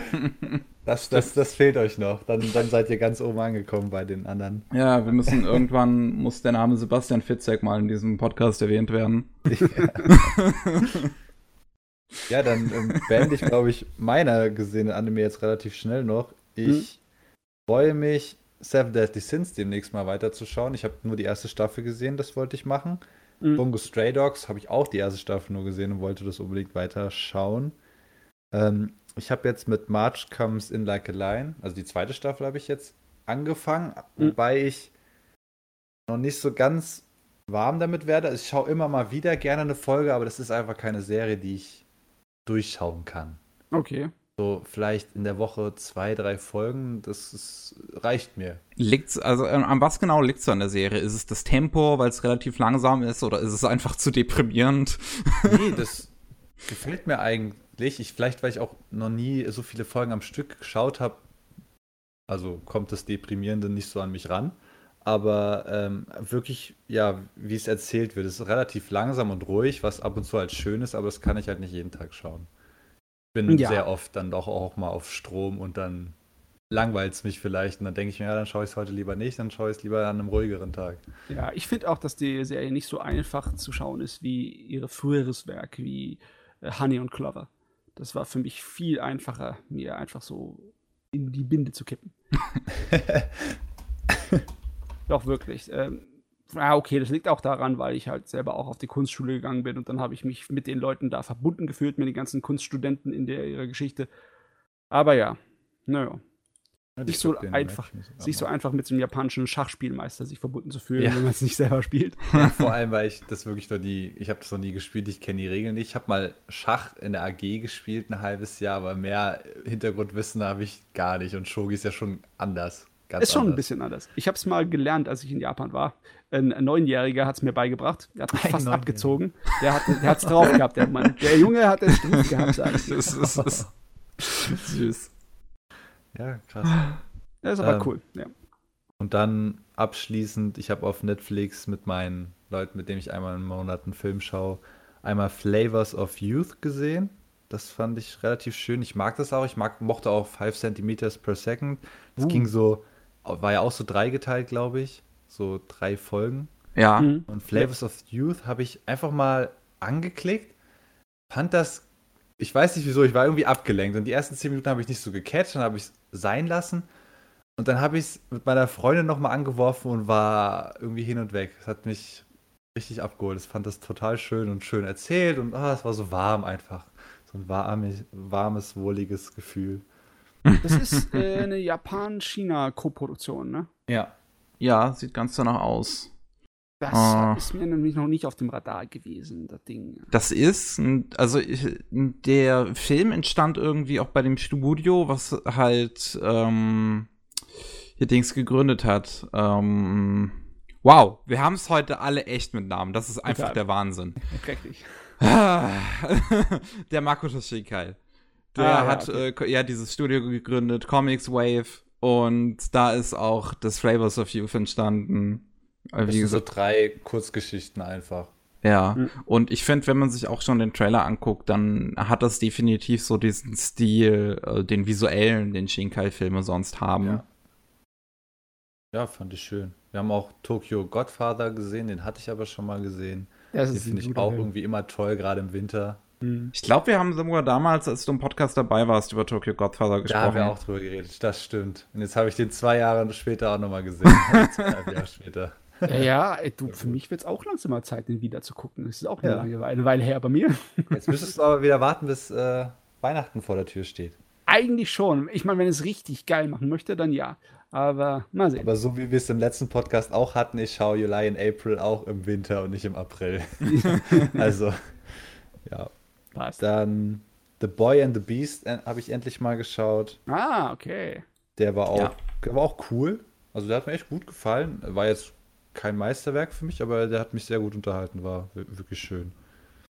Und einfach nur just for fun, weil zwei Kumpels waren im Urlaub und haben den währenddessen geschaut. Ich habe Trigun geschaut auf Netflix. Komplett? Komplett. Also die erste, Uh. gibt es eine zweite Staffel? Ich habe Nein. 24 Folgen oder so. Hat Ja, das glaub ist fertig. gesehen. Das ist fertig. Ähm, das wird am Ende sogar noch echt düster und ernst, aber es war zwischendrin einfach so lustig, weil dieses, also, hast du nicht von dem Typen gehört? Was? Der Typ mit 88 oder so 80 Millionen Double Barry Kopfgeld oder Milliarden? Das, es fand das so lustig jedes Mal. Und die haben daraus ein Trinkspiel gemacht und dann musste ich immer daran denken und ich hatte echt meinen Spaß damit. Obwohl ich ja nie so alte Anime schaue, aber das war echt gut. Trigun ist wunderbar. Ja. Trigun sticht total heraus aus vielen der alten Animes, weil so ein Ding kriegst du halt nicht so oft hin. Hat zwar seine Probleme, aber im Großen und Ganzen ist das so gut geschrieben, Ja, diese der- Serie. Dass, Die Hauptperson ist total gut geschrieben, finde ich. Ja, ist legendär. Das verdient es auch. Es gibt noch einen Kinofilm dazu, aber das ist einfach nur eine Nebengeschichte Mhm. zum Spaß. Das hat, äh, brauchst du nicht die Serie vorher gesehen haben oder musst auch nicht das irgendwie, hat nichts mit dem Ende zu tun oder sonst was. Ist einfach nur so eine extra Episode. Ah Ja, ja, die cool. Story von Trigon ist fertig, ja. Der Manga ist auch sehr empfehlenswert. Der hat im Endeffekt, äh, die Anime-Serie ist lange bevor der Manga zu Ende gegangen ist, ist die Anime-Serie mit ihrem Ende dahergekommen. Und der Manga-Autor hat dann im Endeffekt ähm, nicht das Ende komplett abgeändert, aber er hat den Weg dahin und die Art und Weise, wie sich alles zuträgt, hat er schon stark verändert. Mhm. Und seine Variante finde ich auch absolut mitreißend und beeindruckend. Ich glaube, das schreibe ich mir auf. Meinst du jetzt vom Originalmanga oder meinst du jetzt diese Fortsetzung Trigun Maximum, die es anscheinend auch noch gibt? Ja, das ist äh, vom selben Autor. Ich glaube, das war einfach nur wegen einem Wechsel von einem Magazin, von dem einen ins andere. Deswegen hieß, Ah. äh, heißt es dann ab dann Trigun Maximum. Aber das ist keine direkt, äh, keine irgendwie äh, Fortsetzung im anderen Stil, sondern es ist einfach eine direkte Fortsetzung von der Hm, Trigun. ja. Ist einfach nur, ja, ist immer noch dasselbe Trigun. Gott, ich vergesse immer wieder, dass das ja von dem Autor ist von K.K. Sensen. Ja, der Naito. Ja, ich müsste es echt auch mal schauen, weil ich ja K.K. Sensen so sehr mochte. Ist aber ganz anders als, als Blood Brocade Battlefront, muss ich dazu sagen. ist äh, schon merklich anders. Ja, das war's von meiner Seite aus. Ich hoffe, hast aber, hast aber ich hoffe, kräftig ich hab geschaut. was erzählen konnte. ist ja der Wahnsinn, er ist kräftig geschaut, ja. Ja, ich, ich habe hab extra mir ein paar Sachen mal aufgeschrieben, weil von, von Miki kam ja nichts. so, soll ich mich vorbereiten? Nö, brauchst du nicht. Nur ich, vielleicht, was du geguckt hast. Dann habe ich mir das alles mal. Ja, hab ich gesagt. Ich habe gesagt, schreib dir auf, was du in letzter Zeit so geguckt hast. Ja. Hab ein bisschen geschummelt, aber äh, ja, darüber wollte ich reden. das passt, das ist exzellent. Äh, Dings, ich hatte halt letztens äh, erst, was heißt letztens erst? Ich weiß nicht gar nicht, wie lange es her ist, aber so lange auch nicht, da ich über Trigun geredet habe im Podcast, etwas ausführlicher. Ja. Sonst würde ich jetzt natürlich in eine riesen äh, Dialog, Monolog hier ausbrechen, aber äh, im Moment bin ich bedient, was das angeht. Da hattest du wirklich ausführlich drüber geredet. Ich versuche gerade mal herauszufinden, welche Folge das war. Ja, 127. Ja, okay. 127. Ja. Nee, ganz ehrlich, aber äh, irgendwann werde ich wieder in einen Monolog ausbrechen, was Trigang angeht. Die Serie ist bei mir halt im Gedächtnis hängen geblieben. Das war wichtig. Ah. Gut, ich würde sagen, wollen wir dann an der Stelle eine kurze Pause machen? Oh ja, können wir gern tun. Alles klar, dann würde ich sagen, bis gleich. Bis gleich. Willkommen zurück zur 136. Ausgabe des Anime Slam Podcasts. Und ich würde sagen, Matze, du hattest in der Pause mir gesagt, du hast noch einen Titel. Ich hab noch was, jawohl. Und zwar, letztens hattest du doch erwähnt, Miki, dass du bei Kawaguchi Kachi reingeschaut hast, bei Zipangu, ne? Ja. Und du hattest es dann nicht weitergeschaut, weil es nicht so sein Ding war. ja, weil es. Ja. Und ich hatte mir gedacht, äh, da gibt es ja noch mehr in der Richtung und es wäre ganz interessant, darüber zu schwatzen. Es ist nur echt schwer, irgendwie diese Dinge zu schauen, weil sie meistens auch in Japan nicht die. Ja, es war zwar erfolgreich, aber es ist alles noch Nische, ne? Ist halt nicht der große Massenmarkt, der Geld macht, wie man von Anime eigentlich ein bisschen mehr kennt, sondern das ist wirklich dann klein, die Nische. Und da gibt es auch eine Serie, die als eine lange Buchreihe bekannt ist, die auch so eine Art und Weise ähnlich ist wie dieses ähm, Zipangu. Das hieß Kompeki no Kantai. Oder die tiefblaue Flotte. Kom. Konpeki. Warte, ich. Äh, ja. Ich schreib's mal gleich rein. Ich schreib's mal gleich rein. Oh, ich hab's sogar selbst schon gefunden. Hast du schon eine Wikipedia-Artikel gefunden? Nicht ein Wikipedia-Artikel, eine Seite auf dem Anime-List, aber ich kann ja auch noch mal. Wikipedia-Artikel ist hilfreicher, muss ich echt sagen, ist, äh, ist besser. So, machen wir mal unten rein hier. Ja. Ja, besser. Ah, okay, dann hatte ich ihn auch. Und zwar, der Gag von der Sache ist, das ist eine Romanreihe, die in den 90ern lief und die 20 Bände hatte. Also gar nicht so wenig. Hm. Und die wurde dann in einer OVA umgesetzt. In einer relativ ja, OVA? Ah ja, oh, ich, ich war ich, ich habe gesehen, das hatte sehr viele Episoden, deswegen war ich zuerst verwirrt, dass es ein OVA ist. Aber. Ja, das wurde im Zeitraum von zehn Jahren umgesetzt mit äh, 32 Episoden und alle davon sind längere. Das sind so über 30 Minuten auf jeden Fall. Viele 40 Minuten und länger. Und hm. der Gag hier ist ähm, in gewisser Weise auch so ein Historien-Isekai. Was wäre, wenn die Japaner die Guten gewesen wären? Das oh. passiert natürlich nicht einfach so, sondern äh, das ist in Japan in Wirklichkeit, in der historischen Welt, äh, da war es auch so, dass eine ganze Menge äh, Fraktionen gab im Militär und in der Politik und der Gesellschaft. Und da sind auch einige dabei gewesen, die waren gegen irgendwelche Kriegshandlungen von Japan und äh, gegen den Expansionismus und etc. Und da waren natürlich auch andere Leute, die waren komplett in die andere Richtung, äh, reine äh, Extremisten. Muss man sich vorstellen, was wäre passiert, wenn die an die Macht gekommen wären. Aber äh, mhm. der Gag ist, in der Geschichte ist es so, dass gegen Ende des Zweiten Weltkriegs, aber noch nicht ganz am Ende, ein bestimmter General, der eigentlich auf der Seite der äh, Krieg ist Kacke, aber wenn, es, wenn ich halt äh, Söldner bin und das Land es befiehlt, dann muss ich so gut tun, wie ich kann, der wird abgeschossen äh, auf dem Weg zu einem seiner Flochte, so ein, so ein Admiral, also von, von der Marine. Der wird abgeschossen und stirbt, wacht aber auf in seinem eigenen jungen Körper, als er gerade als Kadett angefangen hat. Und dann okay. hat er die Erinnerungen von seinem Leben, was passiert ist bis zum Anfang des Zweiten Weltkriegs. Und dann äh, nimmt er sich vor, seine ganze Karriere und sein ganzes Leben dazu verwenden, Japan von diesem äh, Weg abzubringen. Ja, das ist doch schon mal ein bisschen kritischer als Zipang. äh, Zipang ist auch sehr kritisch gegen Ende hin. Äh, aber auf jeden Fall, die Serie, die hat ähnliche Sachen wie Zipang. Es kann auch so sein, dass es dir auch nicht besonders gefällt. Weil es, äh, es ist halt vergleichsweise oberflächlich. Es hat zwar den Anflug von tiefgründigen äh, äh, Sachen, aber es ist immer noch so eine Fiktion zum Gutfühlen für die Japaner.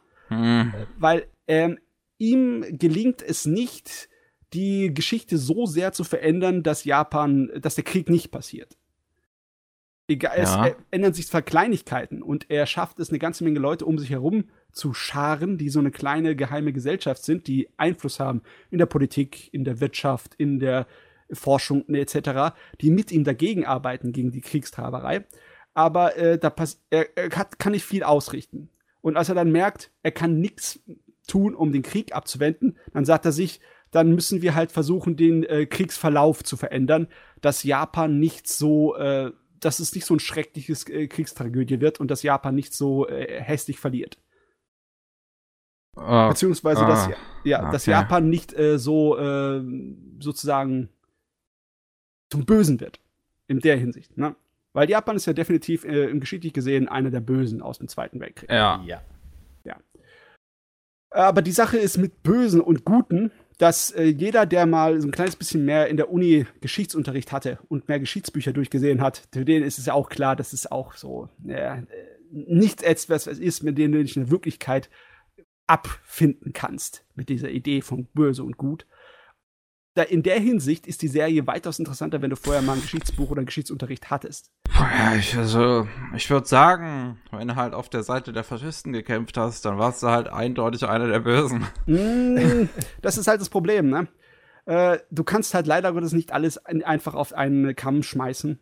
Nicht jeder Militärfuzzi, nicht jeder Söldner auf der Seite der äh, zum Dritten Reich von, von Nazi-Deutschland oder von Japan waren deswegen böse Leute oder haben sich irgendwie schlecht verhandelten. Da gibt es eine ganze Menge Gegenbeispiele, die gerade das andere sagen. Äh, ja klar, viele, der, der, viele der Leute mussten das halt auch natürlich in gewisser Weise machen, weil das halt äh, weil sie halt dazu verpflichtet wurden, weil sie sonst, keine Ahnung, gefeuert werden würden oder ja, aber nicht Nazi-Deutschland halt hingerichtet werden würden. Ja. ja, nicht nur deswegen auch, weil äh, wenn, de, wenn das Land schon mal im Krieg ist, ne, dann äh, ist es nachvollziehbar, dass viele Leute sagen, äh, wir wollen nicht verlieren. Ich, äh, ganz egal was, wir wollen nicht einfach von einer anderen Macht erobert werden. Wir wollen unsere äh, Art und Weise, wie wir leben, unsere behalten. Ne?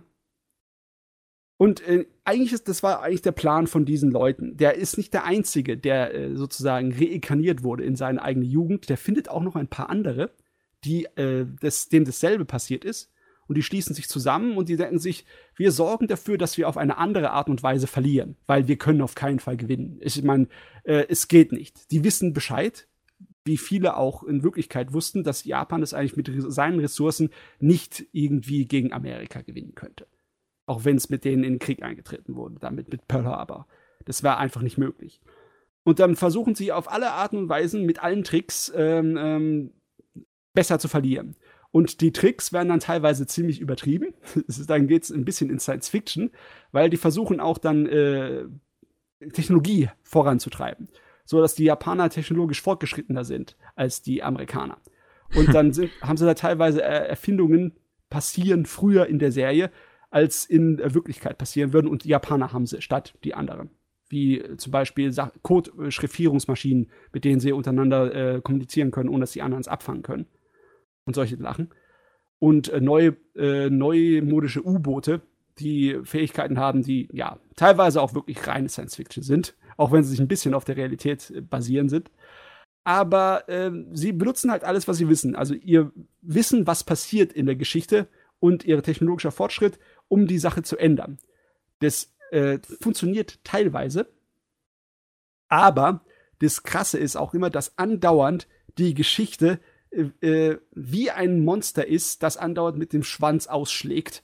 Und äh, öfters passieren Sachen, die ja, sie nicht einkalkulieren konnten. Ne? Weil einfach, wenn sie die Geschichte verändern, dann kommen auch andere, passieren noch andere Sachen. Obwohl öfters mal kommt es auf dasselbe raus, wird noch ein bisschen verändert. Also der Luftangriff auf, das, auf die äh, japanische ähm, Dings Hauptstadt passiert trotzdem, obwohl sie ganz anders vorher geschafft haben, obwohl sie die ganzen, ähm, ja, die Schlachten zu See, die sie hatten, gewinnen, obwohl sie in Pearl Harbor weitaus effizienter sind und äh, sonstige Sachen. Trotzdem passieren, was äh, im alten Leben, also in der Wirklichkeit passiert ist, passiert genauso fast. Bis die es schaffen, doch tatsächlich die Amerikaner in die Knie zu zwingen. Also nicht wirklich zu besiegen, aber es läuft wirklich so weit, dass im Laufe des Krieges sie schaffen, Amerika so zuzusetzen, dass Amerika äh, gezwungen ist, mit ihnen einen Friedensvertrag einzugehen. Dann denkt man sich vielleicht, oh, da sind die Japaner eigentlich ganz happy, weil jetzt haben sie sich sozusagen als äh, die Guten äh, schon positioniert in der hm. Welt. Besonders äh, siehst du auch, dass er ist zwar nicht genau kritisch, also nicht direkt kritisch, aber ein kleines bisschen ist er mit der Art und Weise, wie äh, Japan mit seinen asiatischen Nachbarn umgegangen ist, kritisch gewesen. Zum Beispiel haben sie dann eine Sonderpolizei, eine Militärpolizei eingerichtet, die die Besatzungsmächte von Japan kontrolliert in China und Korea. Wird genau gezeigt, dass sie dann halt, wenn äh, äh, japanische Soldaten sich daneben benehmen in chinesischen oder koreanischen Besatzungsgebieten, dass sie dann von der japanischen äh, Spezialpolizei dann abgeführt werden. Okay. Äh, es hat sogar eine Szene drin, die zwar nicht wortwörtlich, aber bildlich auf das äh, Nanking-Massaker ähm, anspielt. Ah. Wie, äh, wo er dann in seinem Hinterkopf äh, so, na, äh, so vor sich hin redet und sagt, wir dürfen diese Tragödien des Zweiten Weltkriegs nicht wiederholen. Und dann siehst du einfach die Bilder eingeblendet, wie eindeutig äh, Japan in China einfällt hm. und die Gräueltaten. Aber äh, es wird halt nicht in der Serie direkt verarbeitet und wird auch nicht irgendwie groß nochmal erwähnt, weil klar, so etwas, ähm, egal ob du in Fiktion bist oder nicht, die Japaner sind einfach zu empfindlich, was den Scheiß angeht, was natürlich für Außenstehende ähm, ein Armutszeugnis immer noch ist, ein totales. Mhm. Ja, für eine moderne äh, Nation ist das ein totales Armutszeugnis. Aber sagen wir es mal so, die, die, hier passiert eigentlich alles so im Sinne von wegen, die Japaner, jetzt machen wir es richtig, jetzt machen wir die gut, so gut wie wir können, weil Krieg lässt sich nicht vermeiden. Das hat radikale Konsequenzen. Extrem radikale. Man kann sogar sagen, dass das im Endeffekt schlimmer ist, was in Wirklichkeit passiert ist. Weil, wenn jetzt die mhm. Amerikaner den Schwanz einziehen und aus dem Zweiten Weltkriegsgeschehen rausgehen, was denkst du, was dann passiert? Hm. Kannst du dir schon vorstellen, ne? Was ja. haben die Amerikaner im Zweiten Weltkrieg getan? Sie haben die Nazis zusammengeschlagen. Jetzt sind sie nicht mehr da, um die Nazis zusammenzuschlagen. Und die Nazis sehen, dass äh, Japan viel zu erfolgreich ist für ihren Geschmack. Und worauf äh, geht die Serie hinaus? Logischerweise, dass die Japaner jetzt als die Guten der Geschichte, in Anführungszeichen, diejenigen sind, die mit den Nazis sich prügeln müssen. Und da Japan ressourcentechnisch überhaupt nicht dasselbe ist wie Amerika, zieht das natürlich den Krieg in die Länge. Richtig interessant wird die Serie erst dann, wenn die Leute keinerlei gigantischen Vorteile mehr haben, weil sie nicht mehr die Geschichte kennen, weißt du? Da, wo hm. sie gestorben sind, irgendwann 43 oder 44, da ist es dann vorbei. Und danach müssen sie improvisieren. Und dann, äh, dann wird's äh, teilweise, also ist natürlich reine Fiktion, ist natürlich rein oberflächlich und ist nicht wirklich ernst zu nehmen. Japan ist der Gute und kämpft gegen, äh, gegen Hitler. Aber äh, es ist äh, gar nicht so uninteressant, besonders wenn du dir überlegst, dass dann dort der Zweite Weltkrieg viel länger dauert, bis in die 50er. Und okay. im Endeffekt fast doppelt so lang.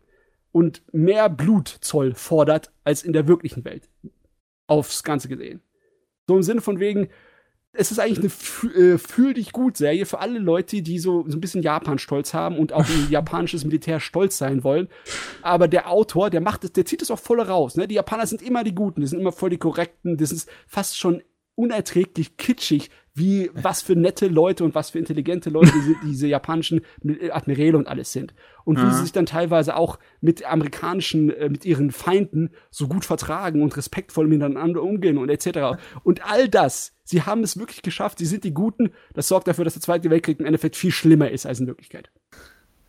Das ist böse und bitter, wenn ich mir das vorstelle, ist der Wahnsinn. Hm. Natürlich, ähm, Ist halt- das ist äh, das ist natürlich im Hintergrund. Ne? Das, äh, Ja. Die ganze Zeit sind die Japaner die Guten und äh, es ist eigentlich nur ein Wel äh, Krie- Weltkriegsabenteuer, wo du halt mit moderner Technologie und anderer Technologie komplett eine unterschiedliche Alternativrealität hast. Und das ist natürlich interessant äh, durchzuschauen. Äh, teilweise ist es sehr, sehr ähm, holprig, weil es ist, wirkt schon teilweise ein bisschen gezwungen, dass die Japaner so gut sind. Ne? Sie sind dann sie sind fast schon übernatürlich gut, die können keine Fehler machen. Und, und sie haben, damit sie das überhaupt schaffen, brauchen sie auch Technologie, die reine Science Fiction ist teilweise. Sonst hätten sie es nie geschafft. Hm, ja. Es ist, also da würde mich tatsächlich mal interessieren, wie das alles so geschrieben ist. Ähm, weil wenn ich halt an sowas wie Zepang dann denke, das ist halt. Ja, wenn, wenn du halt anfängst, deine Serie mit einem, äh, mit zwei Leuten, die halt vor einem Wrack stehen aus dem Zweiten Weltkrieg und das, das, das Kind fragt, ja, wer waren jetzt die eigentlichen Bösen?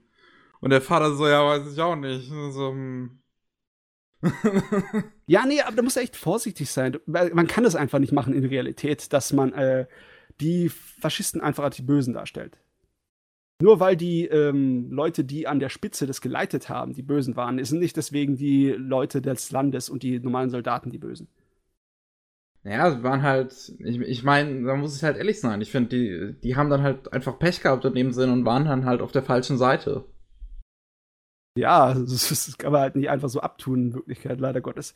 Man, man darf auch Was nicht ich halt mehr will in Anime ist halt sowas wie diese, wie diese Arc aus, aus Black Lagoon, wo sie halt die Neonazis alle über den Haufen ballern. ja, du willst halt äh, äh, Katharsis haben, ne? Aber das ist, hat auch ein Problem, ne? Weil besonders weil Neonazis heutzutage äh, Nazis an sich aus dem oder Faschisten an sich aus dem Dings, aus dem Kontext, aus dem historischen herausgenommen zu so etwas geworden sind wie Zombies, ne? Eine, eine, ja, ja, wirklich. Es ist eine entmenschlichte äh, Gegenwehr. Ne? Also es ist ein Gegenspieler, der entmenschlicht ist Ja. es ist in Ordnung, äh, äh, Nazis umzubringen oder Faschisten oder ja, nehmen Sie die Rambo-Filme und etc. Scheiß. die Krie- Kriegstreiber umzubringen. Ne? Das ist in Ordnung, weil die sind eigentlich keine wirklichen Menschen mehr. Aber im Endeffekt ist dasselbe Art und Weise von Denken, von Gedankengut, das die Nazis halt angewandt haben. Die haben nämlich auch gesagt, es ist in Ordnung, die Juden zu killen, denn es sind nicht keine wirklichen Menschen mehr.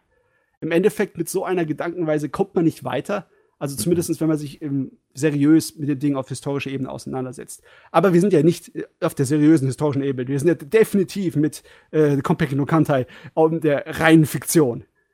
Also, äh, es ist halt, ähm, es fehlt, das ist wahrscheinlich auch das große Problem von dem Ding, weil es, es tut halt so etwas nicht. Es nimmt halt keine Zombies. Ne? Die Nazis funktionieren zwar in der Serie ganz gut, aber Amerika als Bösewicht funktioniert irgendwie nicht so ganz. Das wirkt gezwungen. Und das hat auch der Hm. Autor ganz schnell gemerkt, weil äh, nachdem äh, die amerikanische Führung gezwungen wurde, einen Friedensvertrag mit Japan zu unterzeichnen, nachher geht Amerika auch wieder in den Krieg mit rein und verbündet sich mit Japan gegen Nazi-Deutschland, weil sonst würde äh, Japan das nicht schaffen, die zu besiegen im Zweiten Weltkrieg. Ha. Ja, ähm, im Großen und Ganzen äh, äußerst interessant, sich da mal, mal auseinanderzusetzen. Aber ehrlich gesagt, ich habe auch nur meinen riesen Spaß damit gehabt, weil ich es analysieren konnte durch äh, den Hintergrund von äh, dem Unterricht, den ich hatte, weil ich so viele äh, Geschichtsbücher gelesen habe zu Japan. Ja. Folgendes Problem mit der Gut. Serie. Ich- Folgendes Problem, das Oh, ich oh, unbedingt oh, sagen muss. Okay. Ähm, die ist nicht aus Japan rausgekommen, nicht wirklich. Äh, die Sache ist auf YouTube anzuschauen, weil keine Sau sich da über in irgendeiner Weise mehr interessiert.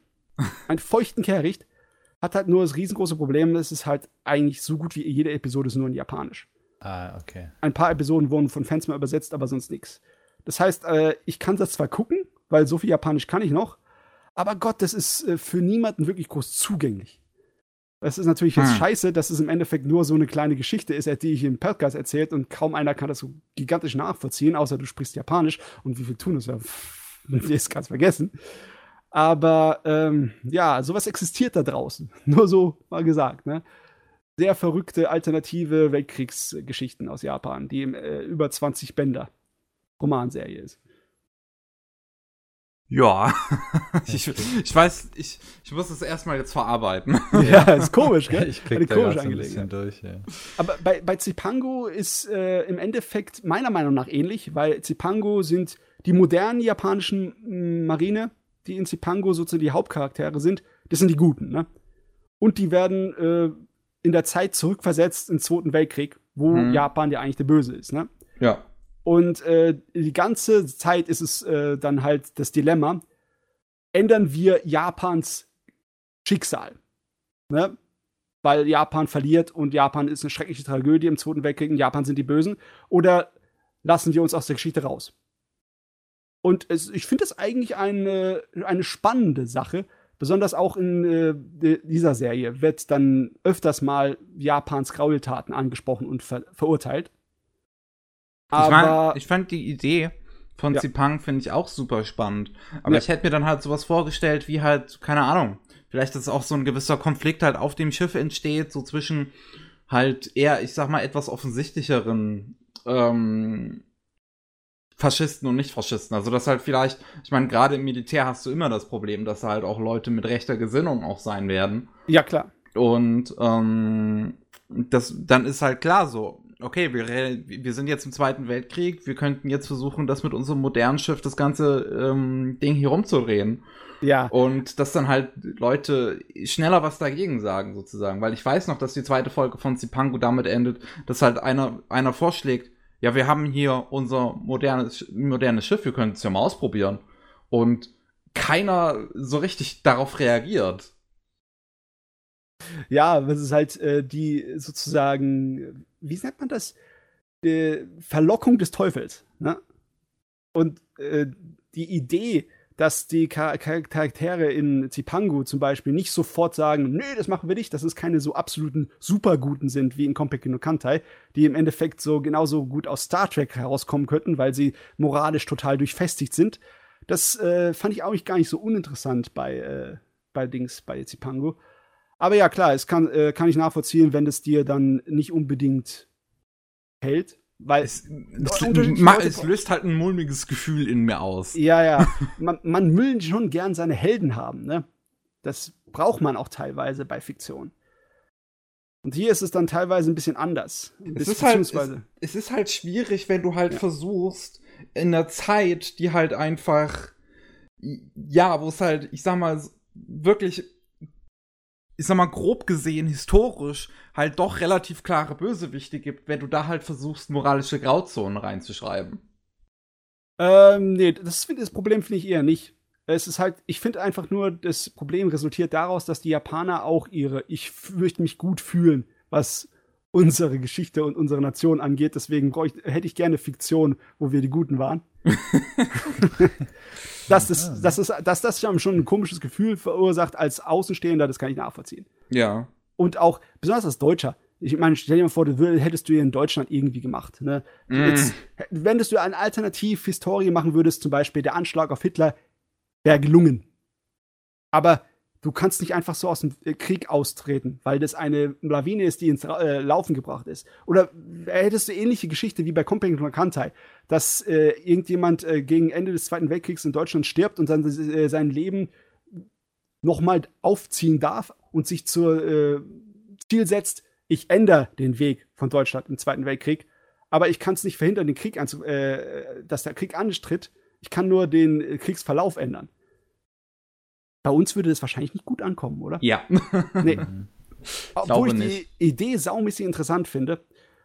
In Japan hat es zumindest gereicht, dass eine, eine ziemlich lange Romanreihe und Anime-Serie rauskam. Aber ist auch nicht gigantisch.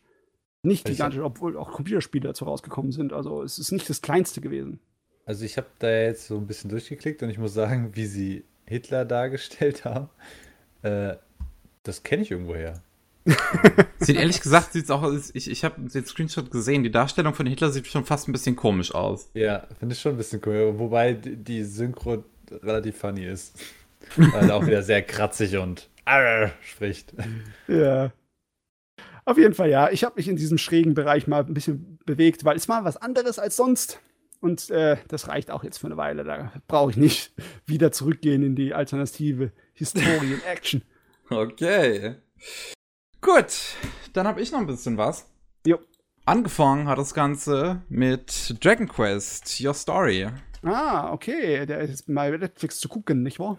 Ja, und ich war ein bisschen zwiegespalten halt auch. Ich habe halt, ähm, bevor ich ihn gesehen hatte, hatte ich halt auch relativ so, ja, so, so lala Meinung quasi zu dem Film gehört. Und mhm. ähm, auch weil Nino Kuni ist ja auch zur relativ gleichen Zeit auf, auf Netflix gelandet und auch das kriegt er negative Kritiken. Ähm, aber ich muss sagen, ich war sehr positiv überrascht von dem Film. Ich fand den doch ziemlich gut. Da muss ich jetzt echt mal fragen. Äh, für mich ist immer noch, wenn ich die Bilder mir dazu angucke, die Optik ein bisschen eine Überwindungssache. Gewöhnt man sich schnell daran oder wie ist es denn animiert? Weil ich sehe es ja meistens nur in. Ich finde, das sieht eigentlich ziemlich gut aus. Also ich würde sagen, das erreicht zwar immer noch kein Pixar-Niveau, aber ich habe halt ähm, die Woche, wo ich das geschaut hatte, hatte ich vorher das äh, noch mein, mein letztes Video geschnitten, wo ich halt auch Footage von äh, Stand By Me Doraemon drin hatte und das ist ja vom gleichen Studio. Ja. Und ja. da ist, das ist schon ein ziemlicher Jump. Also ich mochte ja schon Stand By Me Doraemon visuell, aber Dragon Quest Your Story sieht dagegen halt noch mal weit, weit, weit besser aus. Und hm. sieht halt allgemein ziemlich gut aus. Ich finde, Kampfsequenzen sehen immer Hammer aus. Es, es, es schafft's halt einfach, es, es, es geht halt vom Stil her in, einfach in die gleiche Richtung wie so Disney und Pixar. Ja. Aber äh, kommt da jetzt zwar nicht ganz ran, aber sieht definitiv gut aus. Okay, also das ist wahrscheinlich nicht das Problem dann gewesen. Ja. Dann, oder meinst du, die anderen Leute haben dieses Problem einfach mit der Optik groß gehabt und haben sich da drin versteigert? Glaube ich nicht, weil dadurch, dass das so, ähm, also die meisten CGI-Hater hast du ja eher bei, bei auch TV-Serien und bei etwas, wenn die versuchen so ein bisschen mehr Cell-Shading-Look zu haben. Wenn es versuchen so Anime. So ja. und versuchen so Anime-Look nachzuahmen, da hast du ja den meisten CGI-Hater. Ich glaube, das ist bei dem Film hier nicht das Problem, weil er halt doch einen recht konventionellen CGI-Stil hat. Ja. Gut, dann war es halt den anderen inhaltlich nicht so geschmackvoll, aber bei dir hat's geklappt. Bei mir hat's absolut geklappt. Ähm, der Film basiert auf Dragon Quest V. Ich muss ja sagen, ich habe noch kein Dragon Quest gespielt. Ich habe davon absolut keine Ahnung. ähm, aber ähm, ich bin jetzt doch schon ein bisschen interessiert nach diesem Film, wie Dragon Quest V als Spiel auch strukturiert ist. Weil da ist ja so viel Kram in diesem Film drin. Da passiert einfach so viel. Ähm, ich weiß nicht, ob ich es im Kopf habe, aber 5 war auf jeden Fall ein Super Nintendo-Spiel, oder? Äh, müsste sein, ja. Äh, auf, auf jeden Fall, du, du kriegst hier im Prinzip eine ganze Lebensgeschichte halt erzählt. Du hast halt einen Protagonisten, den Luca, der als Kind mit seinem Vater auf Abenteuer geht, der dann vom größten Dämonenkönig besiegt wird.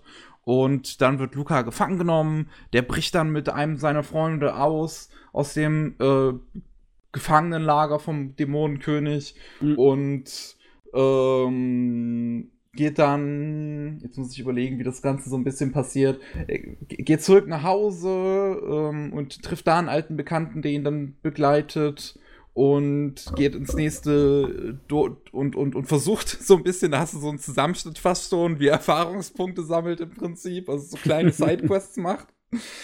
Ähm, bis er in einem Dorf landet, wo ähm, ein böser Drache herrscht und der König bereit ist, dem äh, halt reich zu belohnen, der den Drachen besiegt. Und es stellt sich halt heraus, der König, äh, dem seine Tochter ist Flora. Luca und Flora kennen sich von früher aus der Kindheit. Und äh, Flora ist äh, in Luca schon so ein bisschen verknallt und möchte eigentlich, dass er das schafft. Aber dann kommt noch eine weitere Frau in die Stadt mit namens Bianca, die uh. Luca auch aus der Kindheit kennt. Uh, eine Dreiecksbeziehung.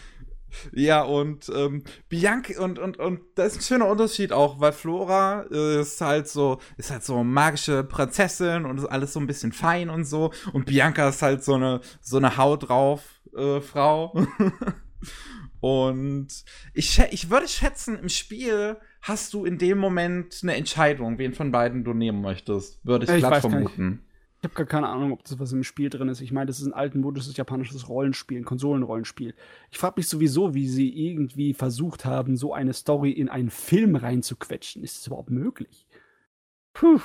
Also ich fand, es hat ganz fun gut funktioniert. Es, der Film erzählt sich halt super schnell, dadurch, dass einfach so viel passiert. das kann Ähm, vorstellen. Halt, der Moment, wo dann Luca mit. Ich, ich, soll ich spoilern? Nee, ähm, mit einem von beiden zusammenkommt, ist dann halt relativ plötzlich so. Also ich, ich dachte mir dann auch so. Ja, okay, das ist jetzt alles ein bisschen schnell, aber ich war jetzt nicht sonderlich gestört davon, weil der Film halt einfach so, so, so eine schöne, so eine gute Laune hat. Das ist alles so schön, und positiv und lieb und nett in dem Film. Und so wholesome. Und der Protagonist hat zum Beispiel auch so einen Schleimbegleiter, so einen kleinen blauen Blobbel. Und einfach, ich, ich habe jedes Mal gegrinst, wenn ich den auf dem Screen gesehen habe. Der macht einfach die ganze Zeit so tolle Grimassen. ähm, also, oh, ich, ich habe den Film wirklich sehr gemocht. Der ist einfach so lieb und schön. Und wie gesagt, er hat mich, er hat mich halt auch immer wieder dadurch überrascht, weil was, was dann kam. Weil ich, ab einem gewissen Moment dachte ich mir dann immer, okay, jetzt ist so die Story im Prinzip gesetzt, jetzt geht's Richtung Bösewicht, aber dann kam noch was. Und dann Hm. kam noch was, dann kam noch was. Hm, Also, wenn ich das mir so ein bisschen durchlese, die Leute haben sich sehr daran gestört, dass äh, nicht unbedingt die Art und Weise, was für ein Charakterdesign und was für eine Optik sie sich äh, ausgesucht haben, sondern nur, dass äh, sie vom Toriyama-Design, dass man da nichts mehr merkt. Ja, das ist definitiv, ist, da steckt da kein Toriyama mehr drin, das stimmt schon. Aber ich finde das jetzt persönlich nicht so wild. Du bist nicht der g- größte Toriyama-Fan, was das Design angeht, oder? Dafür bin ich nicht genug Toriyama-Fanboy, nein. Oder Fangirl. Ja. ähm, ja. Es, also, es ist ein bisschen schwierig, tatsächlich über den Film groß zu reden, ohne jetzt krass zu spoilen, weil halt so viel da drin passiert. Der hat auch ein sehr interessantes Ende, wo ich halt in dem Moment schon so ein bisschen, also das war ein Ende, wo ich im ersten Moment ein bisschen Angst hatte, beziehungsweise es war so eine, so eine Entwicklung von, oh mein Gott, what the fuck, was passiert hier zu, mm, zu, ah ja, eigentlich. Kann man es machen. Ähm, ich sage mal, ich sage so viel. Das Ende ist eine relativ effektive Dragon Quest Werbung. Aha. da will jemand ein Franchise aufziehen, hä? ähm, äh, es ist ja, ich meine, Dragon Quest gibt schon ein bisschen länger. Aber ich meine, äh, äh, Kinofilm-Franchise. Hätte ich kein großes Problem mit, tatsächlich. ähm, also der hier hat mir halt, wie gesagt, er hat mir super gefallen. Er ist so lebensbejahend und schön und fröhlich. Ähm, trotz, trotz halt vieler, auch düsterer Dinge, die in dem Film gerne mal passieren. Ähm, schafft er es halt immer wieder, einen so ein bisschen aufzubauen und nette Überraschungen parat zu halten. Und wie gesagt, auch die Kampfszenen, wo es halt auch einige von gibt, ähm, sehen super aus. Ähm, also. Jetzt eine Frage, die wahrscheinlich für uns nicht so wichtig ist, aber vielleicht für, andere Leute und zum Beispiel für meinen Bruder ist es kinderfreundlich, dieses, das Ding. Definitiv, ja. Ja. Ähm, also, das ist definitiv ein Familienfilm. Na gut. Ja, ich meine, ich, ich muss auch immer wieder sagen, ich mag halt auch so solche Arten von Familienfilmen einfach persönlich sehr gern. Ich meine, einer meiner, mein, mein Lieblingsfilm von Ghibli ist nach wie vor Ponyo. Und ich, da merkt man, glaube ich, so meinen Geschmack halt, dass ich einfach so sehr liebenswürdige Familienfilme einfach gerne mag. Muss auch irgendwann mal Totoro gucken. Ja, irgendwann. ich meine, mittlerweile ist er auf Netflix. Jo. Ich weiß gar nicht, war er auf der ersten Runde schon dabei? Wahrscheinlich. Ich glaube ja. Ah, irgendwann. Ähm, aber ich kann, ich kann ihn wirklich empfehlen. Der ist gut, Dragon Quest, The Story. Sag mal, Jörn, du hast jetzt da nichts dazu gesagt. Ich, ich schätze mal, dass du auch keine von diesen Spielen gespielt hast, oder? Nein. Nein. Ich Hm. will tatsächlich, ich habe mir jetzt mal auf Steam die komplette Final Fantasy Reihe geholt. Boah, die komplette. Also von 3 bis 15. Trotzdem ist es viel. Es ist sehr viel, aber ich will die in der Zeit meines Lebens mal alle angespielt haben, wenigstens. Und die waren sehr billig. Und da dachte ich mir, komm, jetzt oder nie, dann fängst du jetzt einfach mal damit an. Also, ähm, wenn du irgendwie in Zeitmangel gerätst, dann ähm, merk dir einfach nur 4, 6 und 7. Die drei sind die wichtigen. Ja, wahrscheinlich werde ich dann. Ich bin immer ein Fan von so Remastered-Dingern, weil ich, äh, glaube ich, mit alten, mit so alten Spielen kann ich nicht so viel anfangen, weil ich dann doch schon auf die Grafik schaue hin und wieder. Ja. Ähm, ich glaube, dann warte ich tatsächlich bis Final Fantasy VII. Oder das kam jetzt, glaube ich, das Remastered, ne? Ja, das, ja, das kommt jetzt noch. Sieht Ah, so ja. aus, als wäre es ein ganz anderes Spiel. Ah, in, okay. Von der Spielmechanik. Aber zumindest was äh, Story und Welt und äh, der ganzen angeht, und das ist wahrscheinlich bei dem Rollenspiel eher das Wichtige, Ja. besonders bei Final Fantasy, weil das ist ja für seine Story bekannt, da äh, kriegst du schon die richtige Erfahrung, wenn du das Remake guck, äh, spielst. Da verpasst du nichts im Vergleich zum Original. Ja, okay.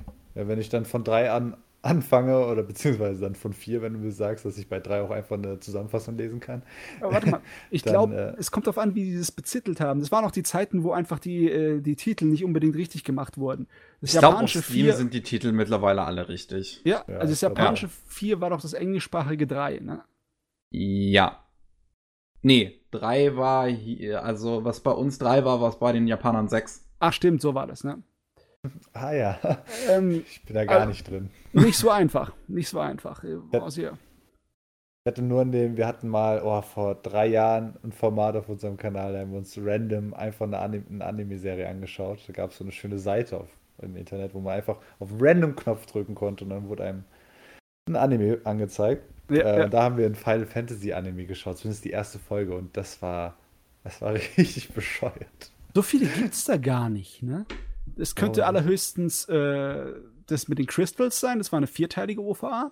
Ich glaube, das war aber zu der, zum 14er oder zum 13er, also da, wo die mit dem Auto rumgecruised sind. Ah ja, das ist der 15er, ja. Das Ah, der ist 15er Brotherhood. sogar. ja, da, dazu haben wir eine OVA oder eine Serie zugeschaut. Zu, nur die erste Folge und das war total bescheuert. Ich mochte es. jetzt, drei Jahre später, dachte ich mir, ich will so ein bisschen Spielegeschichte nachholen, weil ich will später auch gerne mal in die Gaming-Industrie reingehen, auch wenn es vielleicht nicht die klügste Idee ist als Informatiker, aber ich will es einfach mal gemacht haben. Mhm. Da muss man vielleicht so ein paar Werke mal nachholen, dass man mitreden kann. Ähm, ja, also Ja, schadet nicht. gibt unterschiedliche Meinungen. Einige sind immer der Meinung, dass der sechste Teil der allerbeste ist. Ich persönlich finde den vierten Teil am einfachsten und am spaßigsten zu spielen. Mhm. Das sind, das sind zwei Super Nintendo-Teile. Das sind also Pixel-Grafik.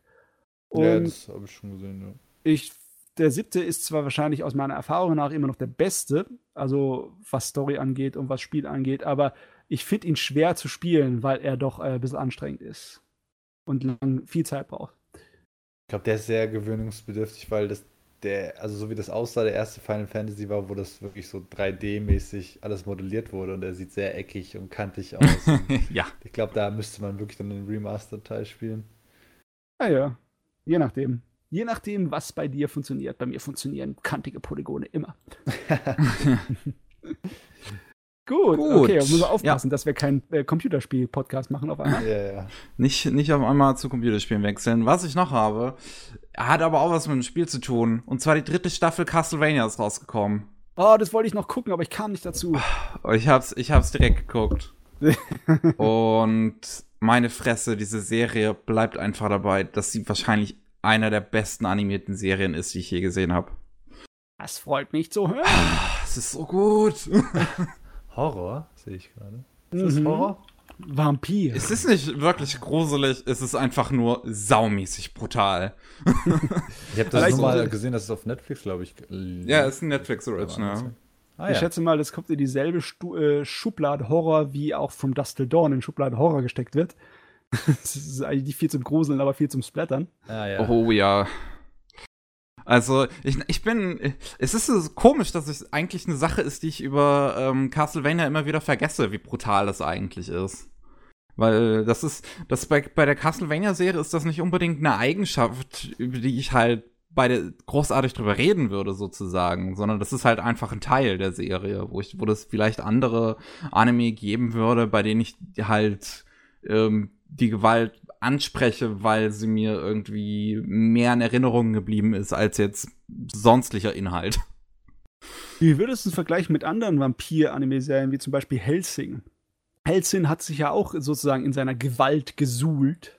Ne? Aber ich finde es auch schon ein bisschen anders. Bei Boah, nee, ist schwierig zu sagen. Ich habe halt Ultimate nicht gesehen und die erste TV-Serie ist eigentlich gar nicht so brutal von Das Helsing. stimmt auch wieder. Das stimmt auch wieder. Ja, äh, der Manga und Ultimate haben sich viel eher teilweise in ihre Gewalt gesuhlt. Das war anders.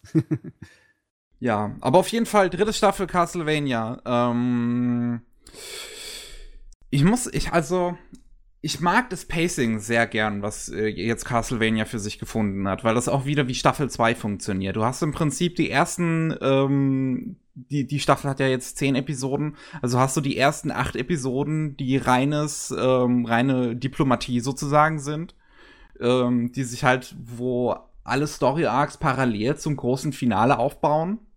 Und dann hauen die letzten zwei Episoden dich einfach völlig aus dem Hocker. Okay. Die, die, heben sich auf und dann, dann legen sie los, ne? Absolut. Hm. Also, wow. Die manchmal, letzte Episode hat so eine fucking geile Szene. Weißt du, manchmal bin ich nicht der allergrößte Fan von diesem äh, Strukturding. Ich hab's fast schon lieber, wenn wir zumindest in der Mitte der Serie ein kleiner Action-Höhepunkt da ist. Weißt du, das, das gefällt mir besser. Hm. Ich, ich mag diese Struktur am Anfang, lockst du mich mit Action, dann in der Mitte tust du mich mit Action ein kleines bisschen überbrücken, damit ich, äh, damit ich nicht einschlafe und am Ende gibst es mir nochmal. Ich finde, das ist, kommt cool. Bei, bei ja. Castlevania funktioniert das für mich auch einfach, weil halt es so gut geschrieben ist. Weil die Dialoge so viel Spaß machen, weil die ganzen Figuren so interessant sind. Uh, jetzt, wo halt Sypha und Trevor fest zusammen sind in der dritten Staffel, macht das so viel Spaß, den zuzuhören bei Dialogen. es gibt, allein schon am Anfang der dritten Staffel gibt es irgendwie eine Szene, wo sie, wo die beiden sind lange unterwegs gewesen, sie kommen endlich wieder in einem Dorf an, Trevor kauft ein Bier, Sypha steht daneben, Trevor so, oh, das ist besser als Sex. Sypha guckt ihn so böse an. Gleich gibt's Haue. Ah, oh, das ist, ähm, es ist man muss doch sagen, die dritte Staffel liegt auch noch mal gerne ordentlich einen drauf, so was, was gewisse Sachen angeht. Eine Sache, die Castlevania sich vorher zum Beispiel zurückgehalten hat, ist Nacktheit. Ähm, ja, dritte Staffel ist das egal. Die zeigt sogar, was man in Anime für gewöhnlich nicht sieht, Penisse. Ja klar, was fast, es, ist ja, das, es ist ja nicht unbedingt eine japanische Produktion. Ja, es ist ja keine japanische Produktion. Es ist fast aber schon ein bisschen komisch, das halt zu sehen, weißt du? Wenn du es halt nicht gewohnt bist. Ja, ja, der alte Anime-Fan, der hat genug unzensierte Pornos mal gesehen, aber ja. In Wirklichkeit zeichnen die Japaner die Penisse, aber die werden halt nur dann ja, zensiert. Nachträglich. Ja. Aber sie ja. existieren. Sie existieren. die das zeichnen, haben dann auch äh, eine unzensierte Variante, die immer zu Hause steht. Ja, nee, ich meine, die ganzen Originalzeichnungen sind unzensiert, logischerweise. Das ist nur für direkt für, äh, bevor es ausgestrahlt wird, wird es gemacht. Deswegen, ja, aber äh, irgendjemand muss ja die unzensierte Variante haben. Ja klar, logischerweise. Die unzensierte Variante existiert. Immer. Deswegen, ja. äh, wenn dann äh, früher, heute ist es ja nicht mehr so ein Ding, so gut wie gar nicht mehr, aber wenn früher mal äh, so Anime-Pornos lizenziert wurden und fürs Englischsprachige, dann kamen die da unzensiert raus. Ah, ist nicht okay. so, als ob sie das neu gezeichnet hätten. Das war original so. Ja, ja, das, das wusste ich auch so. Ich dachte, ja, ja, ja macht Sinn. Ja. Ich glaube, der einzige Anime halt außerhalb von Hentai, der mir einfällt, der halt einen Penis dargestellt hat. Also außer jetzt so, so ein Kinderpenis wie bei Dragon Ball oder sowas, yeah, yeah. was man da halt schon in Anime-Serien für halt kein Problem ist. Ähm, aber der einzige, der mir da anfällt, äh, wäre Berserk tatsächlich. Ich weiß, ähm, dass die Filme sich das getraut hatten. Ja, das ging aber wahrscheinlich auch nur, weil sie Filme waren, ja. nicht fürs Fernsehausstrahlung gedacht waren. Und es gibt auch ein paar Sachen äh, Ende der 70er, Anfang der 80er. Das ist auch bei, bei einigen Filmen war das dann äh, drin. Das äh, zwar in keinem sexuellen Kontext, sondern eher in so einem spirituellen Kontext. War da, mhm. da war zum Beispiel einer bei Ideon beim Kinofilm, waren die in ihrer äh, in ihrer spirituellen Form, in ihrer Seelenform da dargestellt und da waren sie alle nackt. Mhm. Und da war auch nichts mit Zensur, da wurde einfach ja. normal gezeichnet. Aber das hat natürlich dann einen komplett anderen Effekt gehabt. Ne? Ja. Weil generell, äh, wenn man dann Genitalien sieht, dann äh, ist bei den Japanern wie bei uns auch so im Sinne von wegen Schock. Beziehungsweise oh. da, wird, da wird gereizt die Leute mit. Das ist, manchmal kann ja auch anders eingesetzt werden können. Ne? Naja, also ich sag mal, bei uns jetzt im deutschen Fernsehen sind jetzt Genitalien keine Seltenheit. Mm. Meinst du wirklich? ich meine, wie hieß, wie hieß diese eine Nackedei-Show auf RTL zum Beispiel? Irgendwie Adam sucht Eva oder sowas. Ist ja keine bei uns Standardprogramm. Ich glaube, da bin ich weg von dem Fernsehprogramm. Ach so, ich schaue auch keinen Fernseher. Ich glaube, ja. das habe ich auch mitbekommen. Die sind dann irgendwie auf dem Boot. Ja, die sind halt auf so einer Insel, so eine Dating-Show, aber die sind auf einer Insel und sind da nackt okay, und. Genau, sind da die ganze Zeit. so ein Quatsch. Auf jeden Fall. Wo sind wir hier gelandet? Mal gucken, ob einer von euch den Bogen schließen kann. äh, ähm, es ist halt jetzt natürlich schwierig, über eine dritte Staffel zu reden, ohne irgendwie großartig was zu spoilern. Aber ich schätze mal auch, dass das ziemlich dicht ist von Handlung, oder? Oh, definitiv. Die haben, es gibt halt einige Arcs, die nebenbei behandelt werden. Du hast halt, ich überlege gerade, was wird alles behandelt? Du hast halt den Arc von Trevor und Sypha, die halt in einem neuen Dorf ankommen, wo halt man im Prinzip gerade mitbekommt, die Bildung der Satanisten. Mhm. Was recht interessant ist, du hast halt eine Kirche, die halt, wo halt alle Priester völlig am Durchdrehen sind, ähm, weil die halt eines Nachts von einem Monster besucht wurden und ähm, dann halt anfangen, ähm, Dracula anzubeten. Ui. Äh, ja. Ui. Das ist auch, glaube ich, der Arc, der die meiste Aufmerksamkeit bekommt. Abseits davon hast du halt noch Isaac, der halt jetzt seine, mit seiner eigenen Dämonenarmee unterwegs ist. Und ähm, nach Camilla sucht, beziehungsweise nach, uh, wie hieß er nochmal? Äh, der andere Schmiedemeister neben Isaac. Ähm, Hört mir jetzt gerade nicht ein. Weiß, weiß ich jetzt auch nicht mehr, der mit den grauen Haaren. Ähm, der wird halt von Camilla gefangen genommen. Die hat ihr eigenes großes Schloss jetzt, wo sie noch mit anderen äh, Vampir, das mit anderen Vampirfrauen äh, regiert. Zwei davon sind Lesben, bin ich sehr dafür. Ähm, ich meine, bei Vampirgeschichten ist das eigentlich Standard. ja. Ich finde es cool, dass es diese gotischen, altmodischen Vampir-Klischees rauszieht. Und die alten Horror-Klischees, das irgendwie passt voll dazu. Und ähm, die ähm, eine von den vier versucht sich dann halt an den Chemiemeister ranzumachen, um ihn halt äh, um den Finger zu, Finger zu wickeln, damit er halt neue Waffen schmiedet. Äh, weil die Vampire selbst können das ja nicht. Ähm, das ist so ein kleiner Arc, der sich dann äh, im Hintergrund abspielt. Ich glaube, am wenigsten Zeit bekommt der Arc rund um Alucard, obwohl das eigentlich fast schon mein Liebling war, weil halt der einfach so, er ist witzig dumm. ähm, du hast halt, Alucard ist jetzt alleine in seinem Schloss, in seinem riesigen Schloss, der weiß absolut nicht, was er mit sich anfangen soll. Und ähm, man merkt halt, wie er eigentlich völlig am Durchdrehen ist am Anfang und auch Puppen gemacht hat von, von Trevor und Sypha, mit denen er beim Essen immer nein. redet. und dann kommen zwei Vampirjäger aus Japan an, die gerne von ihm trainiert werden möchten. Und er ist dann halt wie eine absolut liebende Vaterfigur. Das ist so süß. Oh Mann, ich muss, muss mich dran setzen, dass ich die Serie gucken kann. Es ist so ein süßer Arc einfach. Der halt Castlevania typisch ein sehr tragisches Ende nimmt. Aber das ist an sich ist er sehr unterhaltsam. ähm, ich glaube, das war's tatsächlich. Äh, du hast halt dieser, dieser Arc von, von Trevor und Sypha ist halt äh, sehr groß und viel im Vordergrund. Du hast halt natürlich da auch nochmal unterschiedliche Parteien, die da mitspielen. Halt ein Franzose, der dann noch irgendwie neu mit reinkommt. Ähm, der halt vorher mal ein, ein, reicher Adelsmann in Paris war, aber dann irgendwie wurde jemand von äh, einem wurde also es wurde jemand getötet, der ihm sehr nahe stand von einem Vampir und er sagt es auch nicht großartig und da ist relativ viel Foreshadowing drin, was dann wahrscheinlich in der vierten Staffel erzählt wird.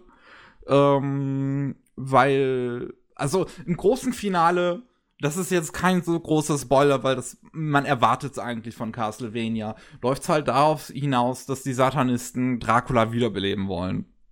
Ah ja, Logik. Was sie halt mit so einem Portal machen zur Hölle, wo er dann halt sitzt mit seiner Frau.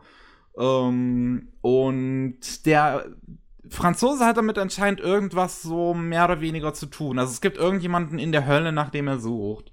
Was. Es, es ist ein Arc, der ein bisschen komisch erzählt wird, weil halt versucht wird, quasi was aus seiner Perspektive zu zeigen, aber man halt nie viel zeigen darf, damit es erzählerisch funktioniert. Hm, ich glaube, das muss ich mir selber angucken, damit ich weiß, was du meinst. Ja, ähm, aber es, es, bleibt nach wie vor top, wie gesagt. Es ist Castlevania, es bleibt top. Die letzten beiden Episoden sind absolutes Hakuga-Fest. Es ist richtig, richtig geil. Ja, ich muss oh, echt sagen. Als Trevor seine zweite Peitsche rausholt in der letzten Episode, Uff, die Szene. ich muss echt sagen, ich bin sehr froh, dass die ganzen Animatoren hier welche Vorbilder sie gewählt haben aus der japanischen Animationswelt. Ne? Es fühlt sich an, als hätte Yoshiaki Kawajiri seinen Arsch wieder hochgekriegt und hätte mit dem alten Madhouse zusammengearbeitet. es sieht toll aus, es ist äh, echt wunderbar. Ja. Oh. Es ist ein Beweis dafür, ne? Es ist ein Beweis dafür, dass man Anime machen kann außerhalb von Japan. Definitiv. Und zwar wirklich die aussehen wie die hochqualitativen Anime, die eigentlich schon ein bisschen ausgestorben sind, ne? Also ja, definitiv. Es ist, es, oh, es ist einfach schön. Also wirklich, Gut. wer Castlevania immer noch nicht gesehen hat, der sollte echt mal sich ranmachen. Aber wie gesagt, Warnung, es ist schon, es ist schon ziemlich brutal. also mal, äh, auf mir auf der Liste steht, sich durch die alten Spiele durchzubatzeln. Ich habe mich vor Ewigkeiten mal durch das erste und durchs dritte durchgebatzelt, aber. Äh. Ich glaube, an Spielen habe ich bisher selbst nur Symphony of the Night durch. Ja, das kommt auch bei mir noch irgendwann. Jo. Aber gut, ich habe einen Titel, habe ich noch auf meiner Liste als noch letztes. Was? Jo. Und der trägt den ganz simplen Namen Mononoke. Ohne das Prinzessin da vorne. Ah, okay, okay, warte mal. Äh, kenne ich irgendwoher. Ja. Ja, ich, ich, ich, warte, ich warte auf deine Reaktion. das ist aber, nee, das ist aber nicht äh, vom, wie heißt es nochmal? Masaaki, oder? Nyasa. Nee. Der, der, hat auch irgendwas mit äh, Dämonen und Monstern gemacht, irgendwann mal. Aber nicht ah, okay. Das. Also Mononoke ist, ähm, es ist, es ist tatsächlich eine Fortsetzung zu einem Story-Arc in einer Anthologieserie. Ach, das Ding war das, genau, genau, genau, genau. Es gibt so eine Anthologieserie, die habe ich selbst tatsächlich noch nicht gesehen, weil ich eigentlich dachte, sie wäre nicht so wichtig und das wäre unabhängig davon. Das heißt Ayakashi, Japanese mhm. Classic Horror. Ja. Und da werden halt, ich glaube, drei klassische japanische Horrorgeschichten werden danach erzählt. Und ähm, einer davon beinhaltet den Medizinverkäufer. Und um den herum wurde dann halt noch eine eigene Serie gemacht, die halt Mononoke heißt. Und das ist halt eine etwas episodische Serie, wo es halt um diesen Medizinverkäufer geht und wie er halt immer wieder an gewissen Orten landet, wo es halt einen Mononoke gibt, also einen Geist, einen Bösen. Und um den zu besiegen, muss der Medizinverkäufer, der hat auch übrigens keinen Namen, er heißt einfach nur Medizinverkäufer, ähm, muss er die, jetzt muss ich überlegen, wie genau es abläuft, er muss die Form, ähm, die Wahrheit und den Grund kennen dieses Mononokes. Mhm.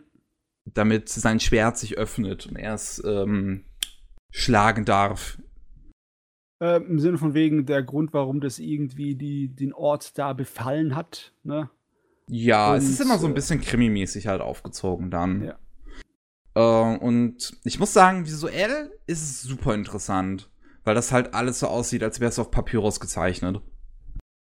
Ähm, und halt alles ja, wie soll ich das sagen? Alles hat sehr. Die Farbgebung ist halt einfach komplett ungewohnt. Ja, Sie ist sehr erinnert, matt. Erinnert mich ein kleines bisschen an die äh, Grafen Monte Cristo Anime-Angelegenheit. Ja, so ein bisschen in die Richtung, Stil, ja. Anderer Stil, aber es, es, es wirkt dem irgendwie verwandt, ja. entfernt. Ähm, ich muss sagen, also auch der ist inhaltlich, kann der ganz schön düster werden. Ähm, allein der erste Arc, wo es halt um ein Hotel geht, was ehemals ein Puff war, wo es, wo, wo, also es geht halt darum, dass eines Nachts eine Frau in dieses Hotel geht, die halt unbedingt noch ein Zimmer möchte, aber alle Zimmer sind eigentlich besetzt und diese Frau ist schwanger und wird von jemandem verfolgt, der sie töten möchte. Und dann kann sie halt gerade dann doch noch so darauf pochen, halt äh, ein Zimmer zu bekommen, aber es ist halt ein Zimmer, was eigentlich Gäste nicht nutzen sollen. Und was, was sehr abgelegen ist. Und das stellt sich dann halt heraus, dass dieses Zimmer halt früher benutzt wurde, um ja, Kinder abzutreiben, die halt jo. in diesem Puff gezeugt wurden. Auf sehr brutale Art und Weise. Sehr unangenehm. Oh Mann. Ja, ein bisschen Horror ist halt dabei bei dem Ding, ne? Ja. Auch, also, auch wie er halt visuell einige Metaphern halt dann erzählt, das ist schon, das kann sehr, sehr unangenehm werden und es ist ein Anime, den man vielleicht wirklich nur anschauen sollte, wenn einem halt sowas nicht, ja, wenn man damit kein Problem hat. Ähm, ich muss persönlich sagen, hatte ich ein gewisses Problem mit der Serie. Ähm, es ist nicht unbedingt das Inhaltliche an sich, womit ich ein Problem hatte, sondern die Art und Weise, wie es erzählt wird. Denn, ähm, also es ist halt relativ episodisch. Du hast, die meisten Story Arcs gehen zwei Episoden, es gibt zwei, die gehen drei. Und es ist halt so, dass es sich ziemlich schnell erzählt. Ähm, aber dafür, was halt mein Problem ist, zu weird ist. Also es ist diese Kombination aus, diese Geschichten sind zu weird, aber werden zu schnell erzählt, dass sie schwer greifbar sind. Okay, du meinst im Sinne von wegen, wenn man nicht wirklich so ein kleines bisschen Vorwissen hat, weil es geht ja um klassische japanische Geister und Monster. Ja, ne? also es ist ich, ich schätze, man hat als Japaner, der sich dann ein bisschen so mit japanischen klassischen Horrorgeschichten auskennt, hat man wahrscheinlich ein bisschen weniger ein Problem mit der Serie, weil es halt einfach doch teilweise Sachen gibt, die ein bisschen schwierig verständlich sind. Äh, besonders musste ich da an einen Arc denken, wo es darum geht, dass vier Leute bei einer Frau um ihre Hand anhalten sollen und ähm, derjenige und, und der Ehemann wird halt daran entschieden, an einem Spiel, wo es darum geht, fünf Gerüche, also fünf Dinge zu riechen und dann ein Kanji daraus aufzubauen, welche Gerüche gleich waren. Ha. Das ist auch komisch. Das einzige Parallele, die mir dazu einfällt, ist so eine konfuzianische Gleichung. Äh, erinnerst du dich noch an äh, die Prinzessin Kaguya? Also diese Geschichte mit äh, dem Mädel aus, der, aus dem Bambus? Ähm, ja. Ja. In der war das drin im Original Japanischen. Da gab es eine Variante davon, dass sie ihren sozusagen ihren Ehemann beziehungsweise die Anwärter dafür auf Proben schickt. Hm. Fünf verschiedene Anwärter auf fünf verschiedene Proben. Ja, das äh, passiert im Film, passiert das ja auch. Die Ja. schickt sie auf verschiedene Proben, irgendwelche seltenen Gegenstände zu finden. Aber Gerüche und äh, Schriftzeichen, das hört sich irgendwie komisch an. Es ist auch sehr komisch. Also gerade bei diesem Story Arc hatte ich krasse Probleme, den irgendwie nachzuvollziehen, weil der der ist definitiv sehr tief in irgendwelchen japanischen Mythologien aufgebaut. Sehr tief. ja, das ist ein Problem, wenn du dann so Sachen guckst, wie zum Beispiel ähm, Doomed Megalopolis, der randvoll gestopft ist mit Shintoismus und Taoismus-Zeugs, also mit äh, sehr, sehr exzentrischen Arten und Weisen von Magie und Schamanismus, das, das absichtlich noch in, der Ani in dem Anime ganz schräg dargestellt wird. Hm. Dann, äh, ich meine, so kann man seinen Spaß auch haben. Wenn du einfach nur das Schrägste gucken willst, was du dir vorstellen kannst oder nicht vorstellen kannst. Hm. Ne? Das ist auch toll für die Leute, aber Verständnis, glaube ich, kannst du da nicht groß erhoffen. Ja, also allgemein ist halt, Mononoke ist halt schon relativ weird. Er eben gerade auch durch seine Inszenierung, weil ähm, es hat mich tatsächlich sehr an den Chef-Anime wieder erinnert. Okay. Ähm, wo ich dann überrascht war, dass ähm, der Regisseur Kenji Nakamura ist, der halt eigentlich mit Chef nichts zu tun hat. Er ist der Regisseur von Get Your Crowds, See the. Money of Soul and Possibility Control. Mhm. Und halt ein paar, ja, paar experimentelleren Sachen halt bei Toei Animation, die halt sowas halt hin und wieder mal machen. Ähm, und dafür war es halt schon, aber halt einfach, einfach die Art und Weise, wie geschnitten wird oder sowas. Einfach so Sachen wie, dass der Medizinverkäufer ganz langsam sagt, herum, herum, herum, herum. Und dann dreht sich die Kamera immer wieder, jedes Mal, wenn er es sagt, in einem Schnitt um 90 Grad. Das ist etwas, was man definitiv von einem Shaft-Anime erwarten würde. aber wirklich. ähm, und natürlich spielt er dann viel mit irgendwelchen visuellen Metaphern, viel mit irgendwelchen abst sehr abstrakten Räumen, wo irgendwann einfach nur noch sehr schwierig nachzuvollziehen wird, was eigentlich gerade passiert. Ähm, gerade weil der Anime eigentlich versucht, sehr auf Worte zu verzichten und halt nie so richtig ist halt nie erklärt, so was eigentlich gerade passiert, sondern du es halt wirklich aus dem Visuellen herauslesen sollst als Zuschauer. Was ich ja eigentlich gut finde, dass man hier halt Intelligenz vom Zuschauer erwartet. Aber dafür, wie gesagt, ist die Serie dann doch schon ein bisschen zu weird.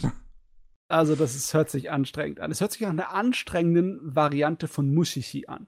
Weil ja. Mushishi hat im Endeffekt dieselbe Grundsystem, von dem, dass du einen Medizinmann hast. Also Mhm. jemanden, der einen Rucksack auf dem äh, Rücken hat, einen Holzrucksack, äh, mit allen möglichen kleinen äh, Medizinchen, der rumgeht, um Geisterprobleme zu lösen. Unterschiedliche. Hm. Und ja, nur Mushishi ist da ein bisschen lockerer und weitaus mehr Dialog gesteuert. Und das Ding scheint einfach nur von seiner äh, wilden Optik gesteuert zu sein. Absolut, absolut. Ich, ich würde es halt tatsächlich einfach gerne mögen, weil es halt stilistisch sehr interessant ist, weil mir die Idee dahinter sehr gefällt. Aber es war immer wieder so, es war halt sehr angestrengtes Schauen, wie du es eben sagtest. Ähm, ich ich meine, es gibt Stories, die halt einfacher nachzuvollziehen sind. Es gibt Stories, die schwieriger nachzuvollziehen sind in dem Ding. Was ich ganz gut war, war dann der letzte Story Arc zum Beispiel, wo auch interessant ist, dass der Anime ganz gerne so ein bisschen auch in Zeit springt. Ähm, du merkst, wie quasi moderner Japan immer wird von Arc zu Arc. Und der letzte spielt dann halt schon in einer Zeit, wo es auch Züge gibt. Ähm, wahrscheinlich so 20, 30. Jahrhundert. Mhm. Ähm, und wo es halt um einen Mordfall geht, um eine Frau, die halt von der eigentlich gesagt wurde, sie hätte Suizid begangen, aber sich halt herausstellt, dass sie doch getötet wurde und dann halt äh, herausgefunden werden soll, wie diese ganze, äh, wie, wie das quasi zustande gekommen ist. Und die ersten zwei Folgen sind halt eher ähm, versuchen, die Zusammenhänge herauszufinden, während die dritte Folge dann tatsächlich einfach die Story dann zeigt, wie sie passiert ist. Okay. So, also halt dann straightforward damit umgeht. Was halt fast schon ungewohnt von der Serie ist. So, jetzt muss ich mal unseren Gast, den Jörn, fragen. Äh, bei äh, Castlevania war es ja auch nicht so viel am Reden mit. Ähm, Nee, weil ich Castlevania habe ich zwar mal gehört, aber habe ich nie gesehen. ähm, liegt es einfach am Thema Horror und Geister und Monster, dass es nicht für dich ist? Oder ist es äh, hat zufälligerweise einfach die Serien, die du nie irgendwas mitgehabt? Nee, ähm, Horror, ich bin ein Schisser. ich bin ein guter Schisser. Ich glaube, bei Anime wird es mich gar nicht mehr so sehr stören. So Anohara und so würde ich mir auch gerne mal anschauen. Das ist schon lange auf der Liste. ähm, aber ich bin kein Fan von Monstern und sowas. War ich noch nie, egal in welchem Genre, ob Anime oder Film. Das, ich mag auch Alien und sowas nicht. Ich bin kein Monster-Fan. Ah, nicht. okay. Und Vampire mag ich jetzt eigentlich auch nicht besonders. Da kann man nicht wirklich viel machen, ne? kann ich dann halt auch nicht viel drüber reden. Ja, schade, schade. Weil ich kann wirklich auch nicht mal Vergleiche bringen zu irgendwas, weil ja, Ja. Ja, das dass man sie mit einem. Holzsta Holzspitze tötet, weiß ich nichts. Ähm, weil so Sachen wie Musishi, das würde ich immer, das würde ich immer jedermann empfehlen, weil das ist zum Beispiel ein absolut fantastischer Anime. Und der zieht die Sache auch anders auf. Der zieht sozusagen Geistergeschichten auf im Sinne von, äh, kann man das einfach mit Mikrobiologie oder Mikrokosmos vielleicht bezeichnen? Und zwar die Geister sind dann einfach bei denen wie ähm, Mikroorganismen mit äh, einer gewissen Macht. Mhm. Und Hm. die, äh, ja, meistens äh, tauchen die bei den Menschen auch ähnlich auf wie eine Art von Krankheit. Oder sowas ähnlichem. Es Mhm. ist äh, weitaus, das ist schon ein kleines bisschen mehr in Richtung ähm, Medizin und Biologie fast schon. Nur mit einem fantastischen Anschlag. Da gibt es Also- keine geisterliche Erscheinungen oder äh, Monster oder so etwas in so einem Ding. Aber es hat denselben, äh, selbe Grundstruktur wie so eine Horrorgeschichte Auch, auch da, also bei Mushishi, da kommt mir auch die Hauptperson wieder bekannt vor, habe ich auch irgendwo mal gesehen, zumindest. Ich meine, äh, ich weiß jetzt kein Monster-Anime oder so, aber Noragami mochte ich. okay. Aber das ist ja, Ja. schon doch ein anderes ja, das ist schon was anderes, ja. Ja. Ja, Na gut. echt gute Bewertung. Ja, ich weiß, du wisst jetzt auch nicht großartig, was ich noch zu Mononoke sagen soll. Er ist interessant. Ich fand ihn jetzt persönlich nicht so gut. Es ist einfach, glaube ich, teilweise nicht so ganz meine Art Anime. Einfach von der Art und Weise, wie es gemacht ist. Ich glaube aber, ich glaube aber, wenn man so zu der Crowd zählt, wie, wie ein Pick die Mundi, dann könnte man damit seinen Spaß haben. Muss ich mir echt mal überlegen, ob ich da mal reinspringe. Ich glaube, ich habe von dem Original, von dem äh, Ayakashi, zwei Episoden gesehen und habe mir gedacht, hm, muss nicht sein. Aber ich, Hm. vielleicht versuche ich das irgendwann noch mal.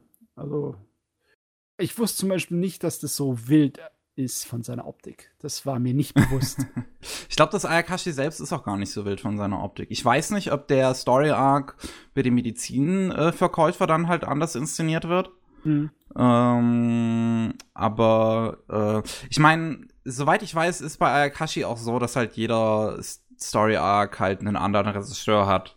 Ah, okay. Ähm, Von daher kann das gut sein, dass es dann wahrscheinlich, dass es da halt einen anderen visuellen Look hat. Ja, okay, das hört sich schon nach einem anderen Bestie an. Na gut, fein. Fein, feine Jo. Anime geguckt haben wir allesamt hier, ne? Ja, Mensch. Was so passiert, unglaublich. Ich würde sagen, dann war's das für heute. Ja, hört sich gut an. Oh. Und ähm, vielen Dank an dich, Jörn, dass du dabei warst. Ja, ja, zumindest die, die ersten zwei Stunden. Äh, ihr könnt gerne auf seinen Kanal vorbeischauen, XZ Anime, also XED Anime. Und äh, auch danke natürlich wieder an dich, Matze, dass du dabei warst. Ja, Danke, cool. Matze. Ja, Und ich würde sagen, wir hören uns auch beim nächsten Mal wieder. Tschüss. Tschüss. Ciao.